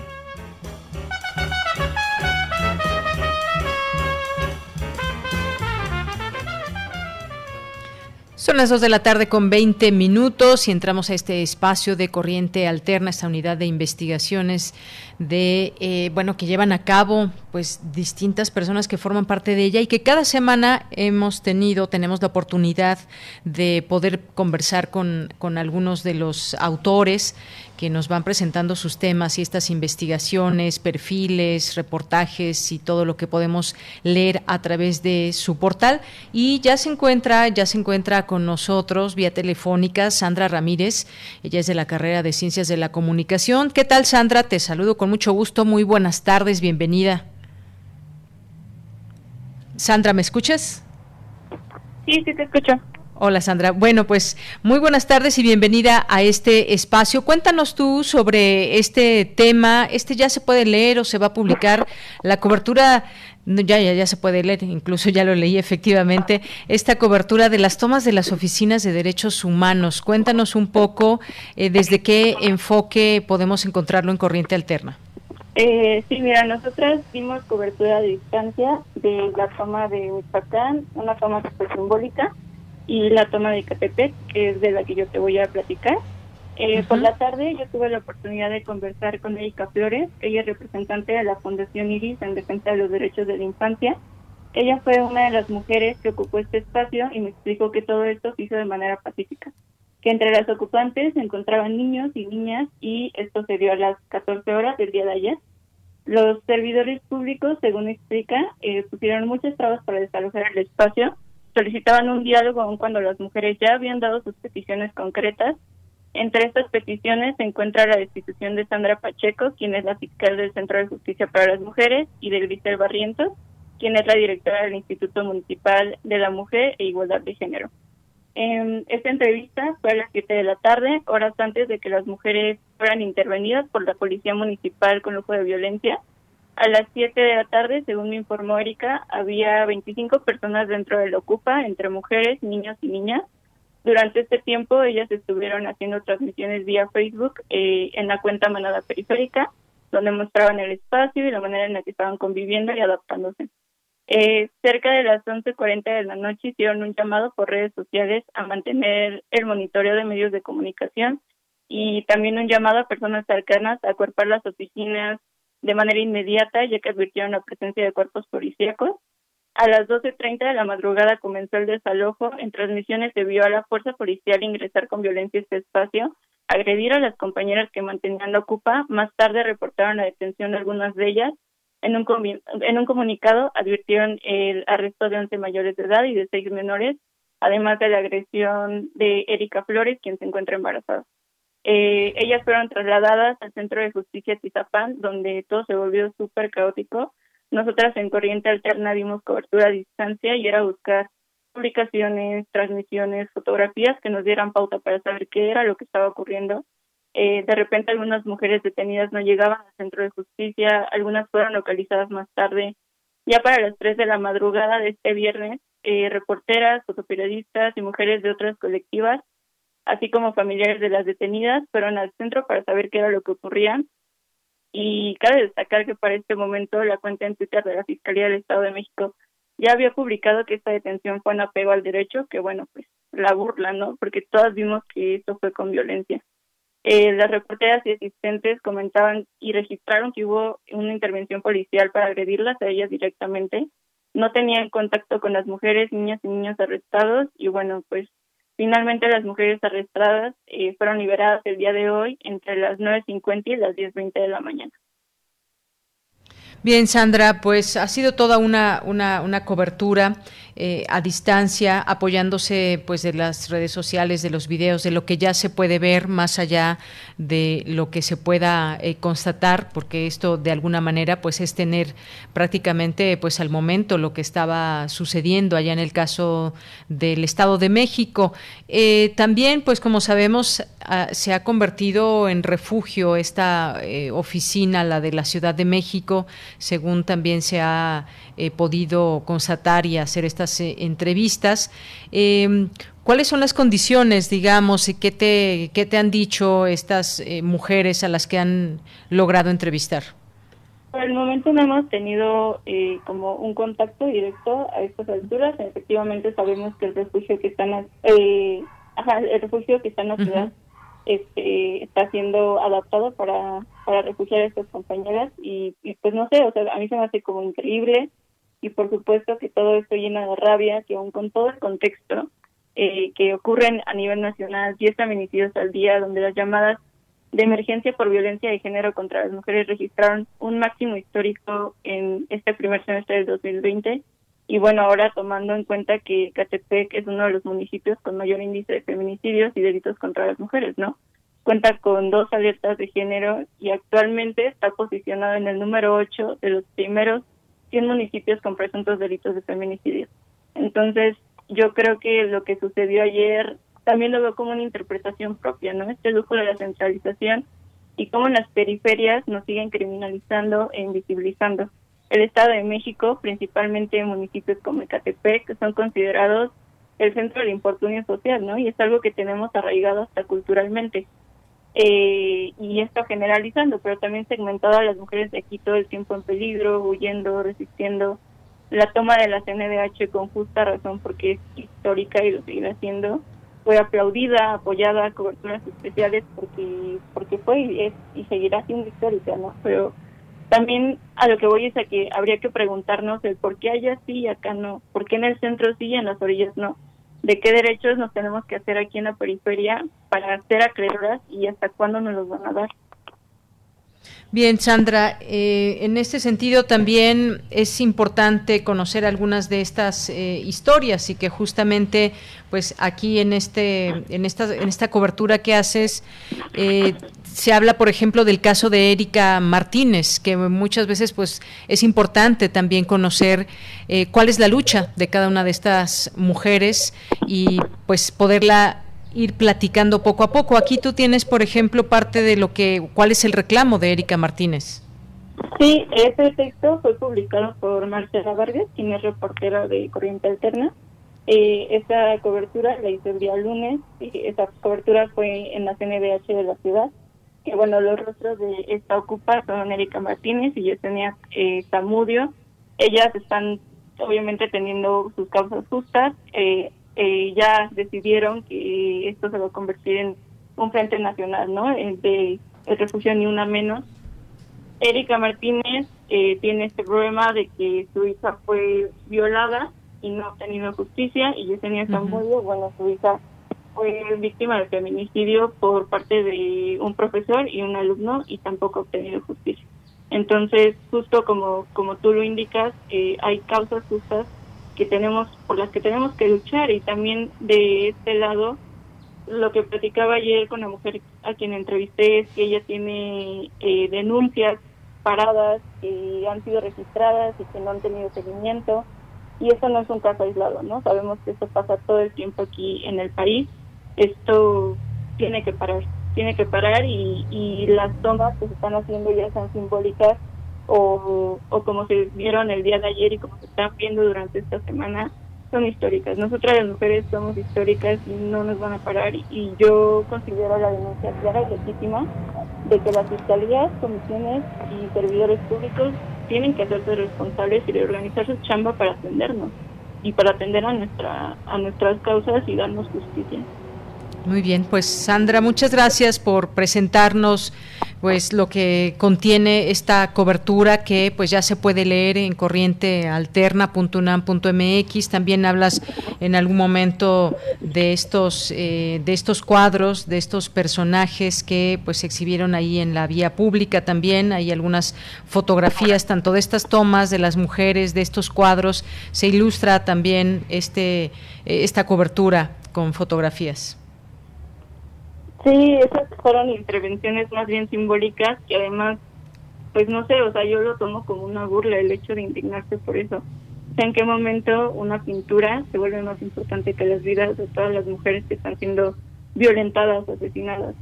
Creo que una pintura no vale nada y que justo tenemos que aprender a resignificar todo esto y moverle, o sea, moverle por donde podamos y por donde desde nuestras trincheras, desde aquí lo hacemos a través del reporteo, la escritura, las fotografías, pero allá un montón de mujeres están poniendo la cuerpa para protegernos a todas, para hacer visible esto a nivel nacional y es increíble y admirable. Es un tema que continuará, todavía no está resuelto, por supuesto, y me refiero más a ese diálogo que, pues, en próximos días quizás se tenga con las autoridades, en principio de la CNDH, y posteriormente, pues, también todo este tema pero sobre todo las acciones puedan permear hacia todas esas instancias que tienen alguna responsabilidad en todo esto. Y bueno, pues seguiremos, por supuesto, también el, el seguimiento que le den a todo ello. Quizás escuchar, a ver qué dice también la autoridad, qué dice la presidenta de la Comisión de Derechos Humanos, qué dicen autoridades estatales, por ejemplo, cómo están tomando eh, pues todas estas eh, exigencias que hay para los ministerios públicos, por ejemplo, es un tema enorme. Por lo pronto, esta cobertura la podemos leer en Corriente Alterna. Sandra, te agradezco mucho estos minutos aquí en Prisma RU. Muchas gracias a ti. Hasta luego. Sandra Ramírez de la carrera de Ciencias de la Comunicación. Y bueno, pues vamos también a platicar de otro tema que estará publicándose también a través de Corriente Alterna y ya tenemos en la línea telefónica, le agradezco mucho, nos tome esta llamada a Juan Gómez Montiel de la carrera de Ciencias de la Comunicación. ¿Qué tal, Juan? Muy buenas tardes. Hola, buenas tardes. Un saludo a todo el auditorio. Gracias, Juan. Pues tú nos vas a platicar sobre 10 sitios web que han producido más, más de 50 mil notas con información falsa. Cuéntanos. Sí, exactamente. Bueno, es una red de sitios, como bien lo señala, son 10 sitios que están activos desde febrero de 2019. Esta red de sitios hace propaganda a favor del gobierno y es utilizado para atacar a opositores políticos. Aquí el detalle importante es que estos sitios están creados en WordPress, en la plataforma WordPress, y comparten un mismo diseño y una misma identidad gráfica. Eh, hay una relación entre esos sitios y estos eh, estas ligas han viralizado noticias eh, con contenido falso, noticias eh, que justamente están orientadas a, hacer propaganda a favor del gobierno o a atacar a los opositores del gobierno. Eh, estas notas se han viralizado en grupos de Facebook afines a, a la 4T, al gobierno federal. Y bueno, hay una característica que yo destaco, que son perfiles que son creados muy recientemente. Están si uno entra a los perfiles están sin nada, son básicamente falsos y son los que tienen nombres de usuario como escritos en vietnamita. Incluso hay cuentas que tienen fotos de usuario eh, con, fotos de personajes públicos. Por ejemplo, hay un perfil que tiene la foto de del subsecretario Hugo López Latel, del ex candidato Ricardo Anaya, de Angélica Rivera, de, de Piedra Ibarra e incluso del presidente López Obrador. Bien, entonces son 10 portales, como mencionas, los que se han descubierto con estas, digamos, características similares, un poco también esto que nos decías en otros idiomas, quizás un poco para despistar cuando pues alguien quiera tratar de saber eh, cómo están interactuando y qué relación puede haber entre estos eh, portales. No sé si eso se logra eh, se logra conocer y si es parte de, tu investigación. Sí, bueno, yo quiero este, recalcar justamente un, un ejemplo de cómo se viralizan estas notas. Por ejemplo, hay un sitio que se llama 69lol.com que conforma esta este entramado, ¿no? Sí. Eh, yo hice un seguimiento con la herramienta CrowdTangle de la última quincena de julio. En ese lapso se publicaron 77 notas. La mayoría eran eh, a favor del gobierno. Había una sola que era contra contra el hijo de López Obrador, que, que era falsa. Pero yo quiero recalcar una eh, viralización que fue la que más se viralizó en este en ese lapso de tiempo. se publicó el 15 de julio y el encabezado dice, estar contra el PRI es un delito grave ante Dios dos puntos cardenal mexicano. Y es una cita que le atribuyen al, arzobispo de Guadalajara, Juan Sandoval Íñiguez. Esta nota, el primer momento que se compartió, en el primer minuto, fue compartida en tres grupos por cuatro perfiles que tienen estas características. Eh, al día siguiente, esta nota acumuló 2.611 interacciones dentro de Facebook. Y a la semana siguiente acumuló 30.000 comentarios y 35.000 compartidos. Entonces ese es como el impacto. Llegó a 97 grupos de Facebook. Es decir, está, digamos, estas informaciones o estos portales que surgen eh, a favor o en este caso que han sido a favor, es la, justamente la investigación que tú haces, han sido a favor del gobierno, excepto una que, nos mencionas. Eh, ¿qué, tan, ¿Qué tan difícil ha sido este trabajo para ti? Porque pues sin duda hay que conocer un poco también cómo debe ser esta, esta búsqueda, cómo se relaciona y cómo eh, cuántas interacciones, por ejemplo, puede tener una nota falsa, dónde se posiciona, eh, en qué redes sociales también es muy importante, pero sobre todo, pues eh, es un trabajo que también se queda quizás eh, por parte de quien tendría que tomar esto como una investigación, porque a final de cuentas es promover información que es, que es falsa y que pues daña en dentro de pues la credibilidad o la información que busca la gente y la gente busca información veraz. Sí, exactamente. Pues fue un trabajo este, principio laborioso porque esta nota que se presentó de, la Iglesia Católica pues estaba publicada en otro portal que ya había sido registrado en el pasado, que se llama Argumento Político. Este portal estuvo muy activo en tiempos electorales, eh, en aquella campaña de 2018, e incluso fue denunciada por un verificador de datos, un periodista que se llama Luis Castrellón. Yo en la nota lo entrevisto y él me comenta que sí, que estos portales bueno, él en aquel tiempo investigó argumento político, denuncia Leaks, eh, denuncia CMX y otro que se llamaba El Espectador. Esto lo englobó en un artículo publicado en el editor de la semana que se llama El Corporativo de la Desinformación Mexicana. En ese artículo él menciona, bueno, en la entrevista que él me da menciona que, que estos sitios en un principio estaban orientados a atacar la administración de Enrique Peña Nieto y posteriormente, cuando gana López Obrador la presidencia, se enfocan en hacer propaganda ¿no? a favor del gobierno. En el artículo yo justo contacto a uno de estos editores que está detrás de un sitio y él me confirma que sí, que en el pasado hicieron notas falsas, ya no lo hacen, pero ahora están haciendo propaganda y que incluso no descartan la posibilidad de que alguien los contacte y que les pague ese trabajo. Bien. Bueno, ¿y qué tan, y qué tan difícil puede ser eh, pues conocer la, identidad de estas personas? Porque por todos estos elementos que nos platicas, eh, tratan eh, obviamente de esconder su identidad, de poner trabas para que se pueda hallar esto fácilmente entre quienes conocen cómo se puede manejar todo ese tema a través de Internet. ¿Qué tan difícil es o puede ser conocer la identidad de pues estos grupos, estas personas? Sí, es demasiado eh, complicado. Yo justo voy con eh, editor del sitio Denuncialix porque él eh, tiene un perfil de Facebook que está asociado a este sitio. Yo revisando la información del dominio doy con este nombre y logro contactarlo en el correo oficial. Incluso él me confirma que, que es él quien está detrás del sitio. Para la red de, de información de 10 sitios que yo este, destaco en este reportaje, pues sí es demasiado complicado no hay información que, que te lleve a ellos, ¿no? Porque los dominios pues están registrados eh, anónimamente, ¿no? Y los servidores están en otro país. entonces es muy difícil seguirles la, pista, claro.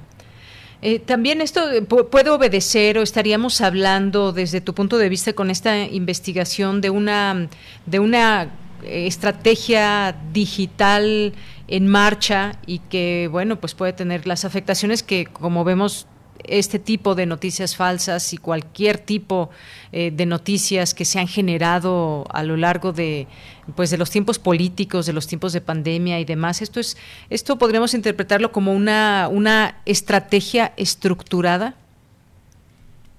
Sí, yo lo veo como una estrategia estructurada por el hecho de que pues estos sitios vienen funcionando desde febrero de 2019, a tres meses de que López Obrador asumió la presidencia.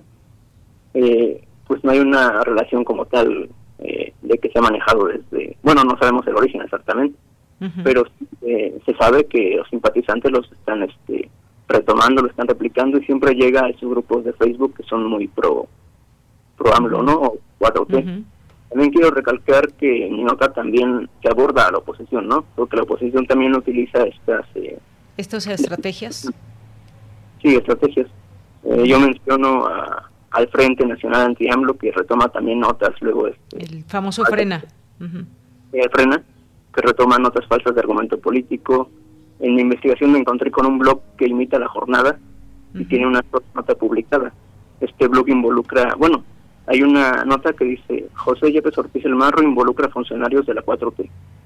Y esta nota tuvo como 3.000 eh, interacciones. Y también viene muy a tono eh, la investigación, justo ahora, porque el primero de septiembre Facebook informó que se había dado de baja varios perfiles de Facebook, páginas, que estaban vinculadas a una firma de relaciones públicas que se llama CLS Strategies. Y esta firma operaba sitios de Facebook, eh, bueno, páginas de Facebook que también operaban sitios de como estos, como la red de Internet, eh, que, que diseminaban desinformación y esta red está orientada a al partido mexicano Morena, a defender a la oposición venezolana e incluso defender al gobierno interino de Bolivia. Bien. Bueno, pues interesante todo esto que nos, nos platicas, Juan, porque efectivamente aquí te centras en estos 10 portales que eh, dan a conocer información falsa y en este caso son a favor de la 4T, pero también como nos comentas, hablas eh, también un poco de esta parte de la oposición que también lleva a cabo estas estrategias y que pues tienen una intención clara, hablar a favor o en contra, dependiendo quién esté detrás de todo esto, pero sin duda es algo que, que digamos que afecta a la información cotidiana porque hay mucha gente que pues de pronto puede quedarse con una idea completamente errónea de un portal que cree quizás, eh, digamos, eh, un portal verídico, un portal que se dedica realmente a hacer un trabajo periodístico cuando no lo es? Sí, exactamente, es un riesgo latente el hecho de que portales se hagan pasar, por ejemplo, por la jornada o por un nuevo medio digital que incluso no tienen como que esta legitimidad, ¿no? Claro, es robar identidad también de medios, como en este caso mencionas la jornada. Pues Juan, muchísimas gracias por comentarnos este, eh, este texto que va a salir. ¿Cuándo sale? El martes, en corrientealterna.unam.m. El próximo martes ya lo podremos leer en Corriente Alterna. Pues muchas gracias. ¿Algo más que quieras comentar? Eh, pues mi agradecimiento por el espacio para compartir este tema y pues un llamado a la audiencia que tenga mucho cuidado con la desinformación siempre hay que checar los títulos, siempre hay que checar la fuente, siempre eh, verificar con herramientas, ¿no? Efectivamente. Pues Juan Gómez, muchísimas gracias y buenas tardes. Gracias, buenas tardes. Hasta luego, muy buenas tardes. Gracias a Juan Gómez Montiel de la carrera de Ciencias de la Comunicación y no se olviden de poder leer este texto. Ya nos adelanta cómo va este tema el próximo martes ahí en Corriente Alterna. Continuamos. Prisma RU. Relatamos al mundo. Tu opinión es muy importante. Escríbenos al correo electrónico prisma.radiounam@gmail.com. Dos de la tarde con 43 minutos. Bueno, pues decíamos al inicio también que hay algunas eh, cosas que recordar a nivel internacional, pues ya, ya platicábamos sobre Salvador Allende y eh, pues todo lo que devino después de su muerte para para Chile sobre todo y también pues muchos análisis en toda la región. Pero también pues está el, el 9 eh, los atentados de, de, Estados Unidos un 11 de septiembre eh, y que bueno pues recordamos justamente estos hechos eh, como cada año se recuerdan y las investigaciones en su momento que fue pues una nota una nota bomba como tal como tal esta información las investigaciones y luego pues el posterior ataque de Estados Unidos eh, por esta, esta situación.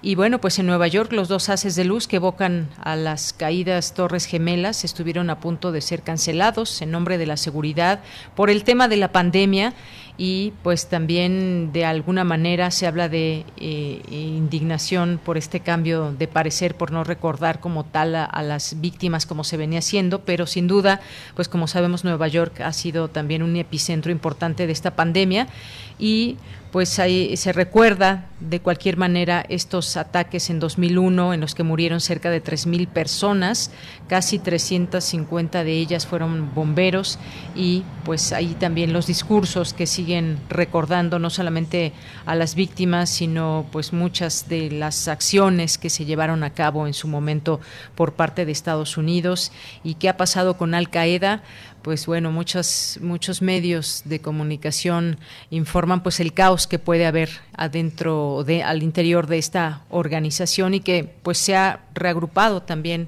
en, en, otros movimientos. Y bueno, otro tema también muy importante tiene que ver, tiene que ver con, eh, con la tensión en Chihuahua por la lucha del agua. Ya nos informaba hace unos momentos Cindy sobre este tema de pues esta situación que hay en, Chihuahua y que hay una deuda también con Estados Unidos y justamente pues este conflicto tiene que ver con eso. Y ahora pues hay una autoridad también importante eh, que pues es eh, un gobernador que también está ahí pues tratando de llevar a cabo este diálogo con la Federación, pero ¿por qué México debe agua a Estados Unidos? Pues hay este conflicto, hay que entenderlo, es necesario explicar que se trata del Tratado sobre Distribución de las Aguas Internacionales y por qué México le debe agua a Estados Unidos. Y es que es un tratado que fue firmado en 1944 por los gobiernos de México y Estados, eh, Estados Unidos para establecer la paz luego de una disputa por el territorio de Texas eh, en el tratado se establece que los dos países tienen derecho a hacer uso de las aguas del río Colorado y del río Bravo, de las que se abastece el norte de la República Mexicana. Y bueno, pues así México debe dar anualmente 431 millones de milímetros cúbicos a Estados Unidos por el río Colorado, mientras que norteamericanos, los norteamericanos entregan al país 1.850 millones de metros cúbicos por el río, el río Bravo anualmente. Y bueno, pues México tiene la posibilidad de saldar su cuota en periodos de cinco años, lapsos que se conocen como ciclos. Sin embargo, el ciclo pasado, el 34, el país tuvo un déficit de 324.7 y por lo que en el presente ciclo se ha entregado 1779.3. El caso es que hay ya pues un grupo de personas eh, campesinos y demás que se han, eh, han protestado para, para exigir que no se desfoguen las presas ante el temor de que el agua eh, que se les asigne no sea suficiente. Esta es una, una situación que justamente ahora es el conflicto. Además, el propio gobernador de Chihuahua dijo que la entidad de una sequía atípica y entonces esto complica la situación, por lo que pide a Conagua que verifique la situación en el Estado y use recursos del Fonden para atenderla ante la posibilidad de un daño irreversible. Contesta la Conagua y dice que el Fonden eh, eh, por sequía no se puede dar este fondo, sino que es para garantizar el derecho humano al agua. Y por ahí va este tema que se han enfrascado ahí las posibles negociaciones, está la Guardia Nacional presente, eh, se armaron también las personas para ir a, a reclamar y bueno, todavía todavía está en proceso esta, esta situación. Así que bueno, pues parte, parte de, un tema nacional importante del que no hay que perder la vista y que seguiremos, por supuesto, platicando en este espacio.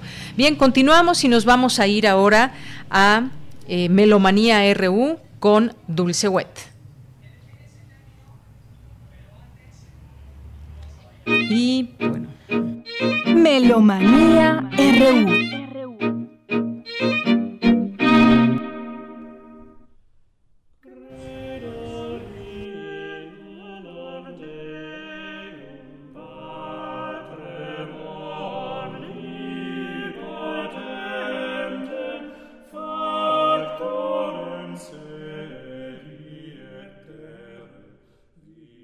Muy buenas tardes, amigos melómanos de Yanira, todos los escuchas de Prisma RU.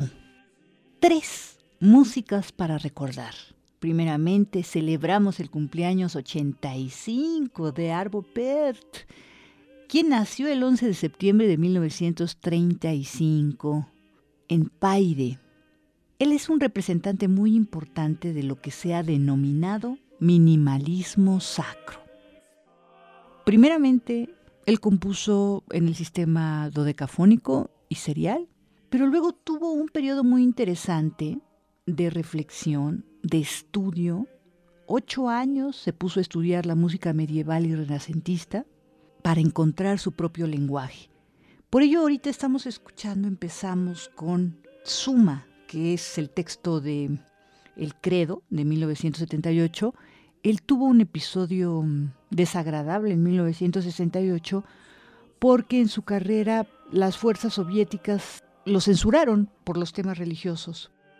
Él se convirtió en 1972 del luteranismo al cristianismo ortodoxo y a partir de 1976 creó este nuevo estilo y técnica que conocemos como tintinabuli, y tiene que ver precisamente con la resonancia del tintineo de las campanas.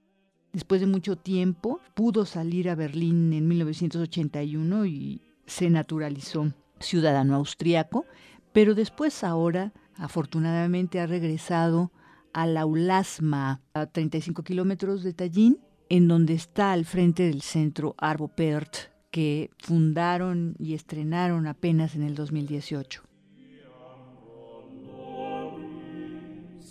So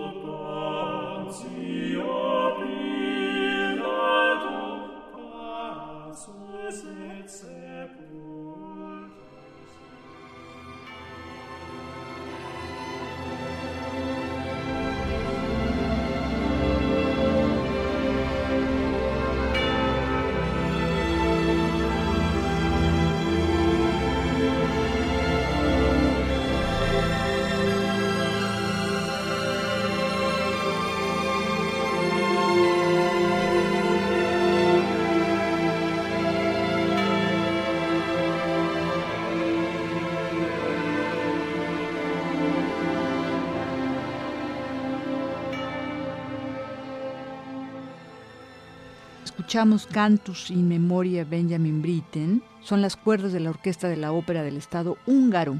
Antai Ashrich en la percusión, en las campanas tubulares, y Tamas Benedek dirigiéndolos a todo. Viene en un disco doble que se llama Per, un retrato, en donde están todas las grabaciones de muchísimas de sus obras, pero en pedacitos. Este es un disco Naxos editado en el 2005.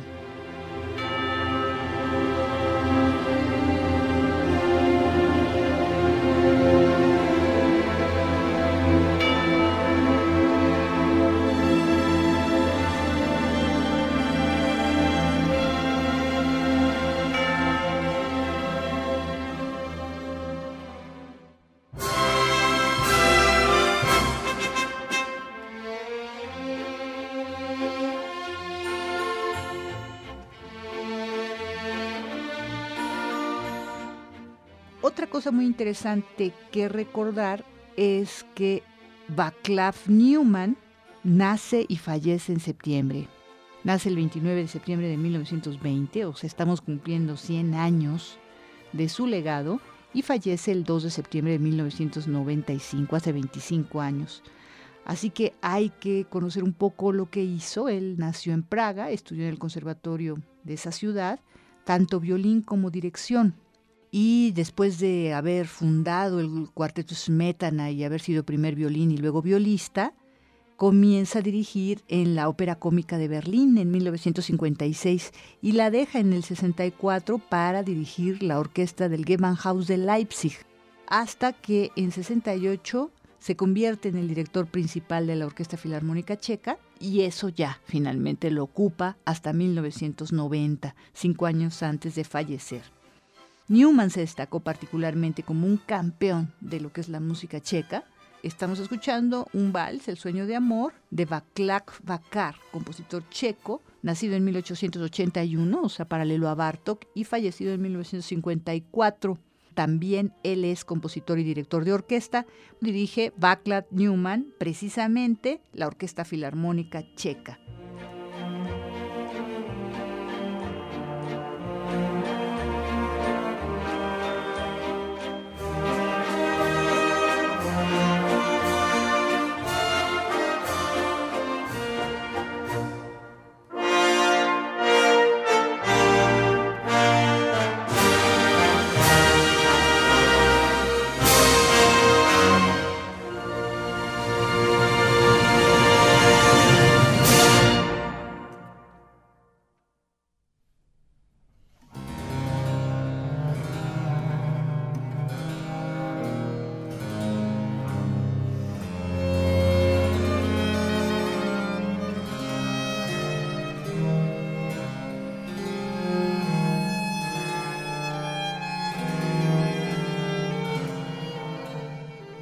Por último, hoy, 11 de septiembre, estamos recordando el fallecimiento de François Couperin, el grande, para distinguirlo de otros miembros de esa talentosa familia Couperin.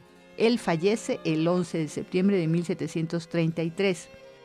Aprende primero a partir de su padre Charles, que era organista, pero fallece pronto el papá y el consejo de la iglesia encomienda la labor a Michel Richard de Lalande, pero diciéndole, ahí viene François, que te va a reemplazar cuando François cumpla sus 18 años, cosa que sucedió porque desde los 11 años el chico fue atendido especialmente para ser un gran compositor que lo fue.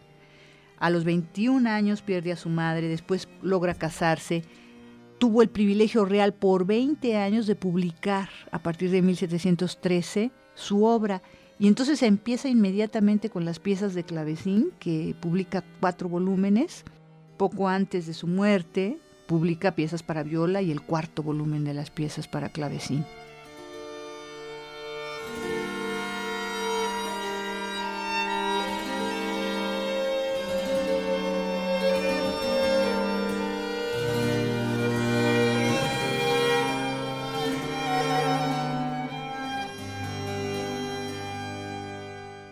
Lo que estamos primero escuchando es La Sultana, que es un manuscrito de Lyon de esa época, cuando empieza a publicar, 1714, muy hermosa, y la tercera lección de Tinieblas para dos voces. Esto fue un encargo que mm, François Couperin hizo el mismo año para las monjas del convento de Longchamp. El miércoles santo hay tres lecciones de tinieblas a distintas horas. Esta tercera tiene esta parte que se llama Extiende su mano para dos voces y ensamble. Disco del sello Harmonia Mundi, producido en Alemania en el 2001. Y la grabación se hizo en 1970 con Alfred Deller, contratenor, Philippe Top tenor, Rafael Perulli, la viola da gamba y Miguel Capiu, el órgano.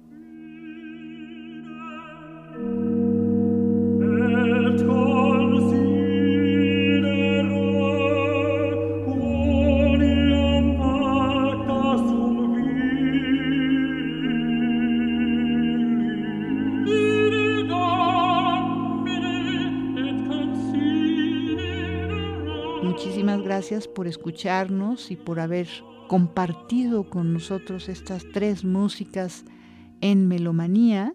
Esperemos que pasen un tranquilo, provechoso fin de semana y nos escuchamos la próxima semana. Muchas gracias.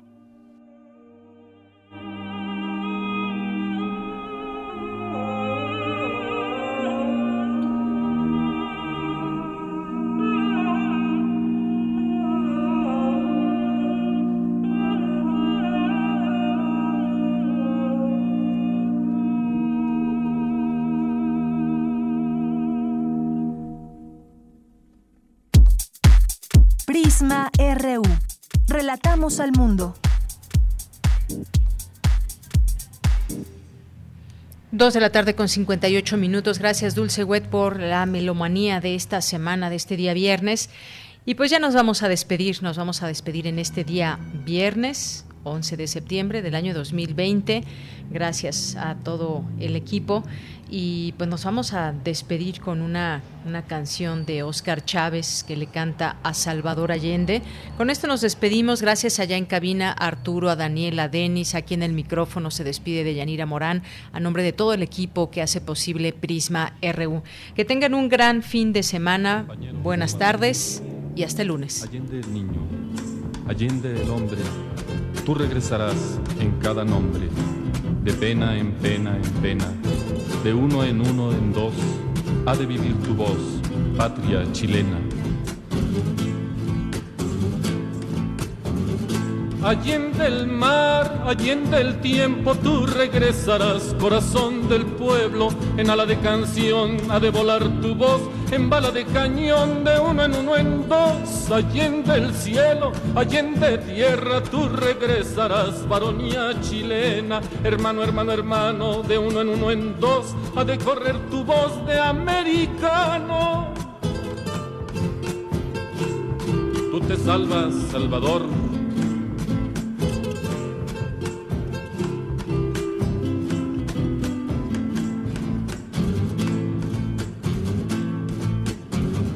Allende el fuego, allende el viento, tú regresarás, tú nunca has muerto, de cabeza en cabeza, de uno en uno en dos, a devolver tu voz y tu entereza. Allende el niño, allende el hombre, tú regresarás en cada nombre, de pena en pena en pena, de uno en uno en dos, ha de vivir tu voz, patria chilena. Allende el rico, allende el pobre, tú regresarás dentro del cobre. Allende el rico, allende el pobre, tú regresarás dentro del cobre. Allende el rico, allende el pobre, tú regresarás dentro del pobre. Allende el rico, allende el pobre, tú regresarás dentro del cobre. Allende el rico, allende el pobre.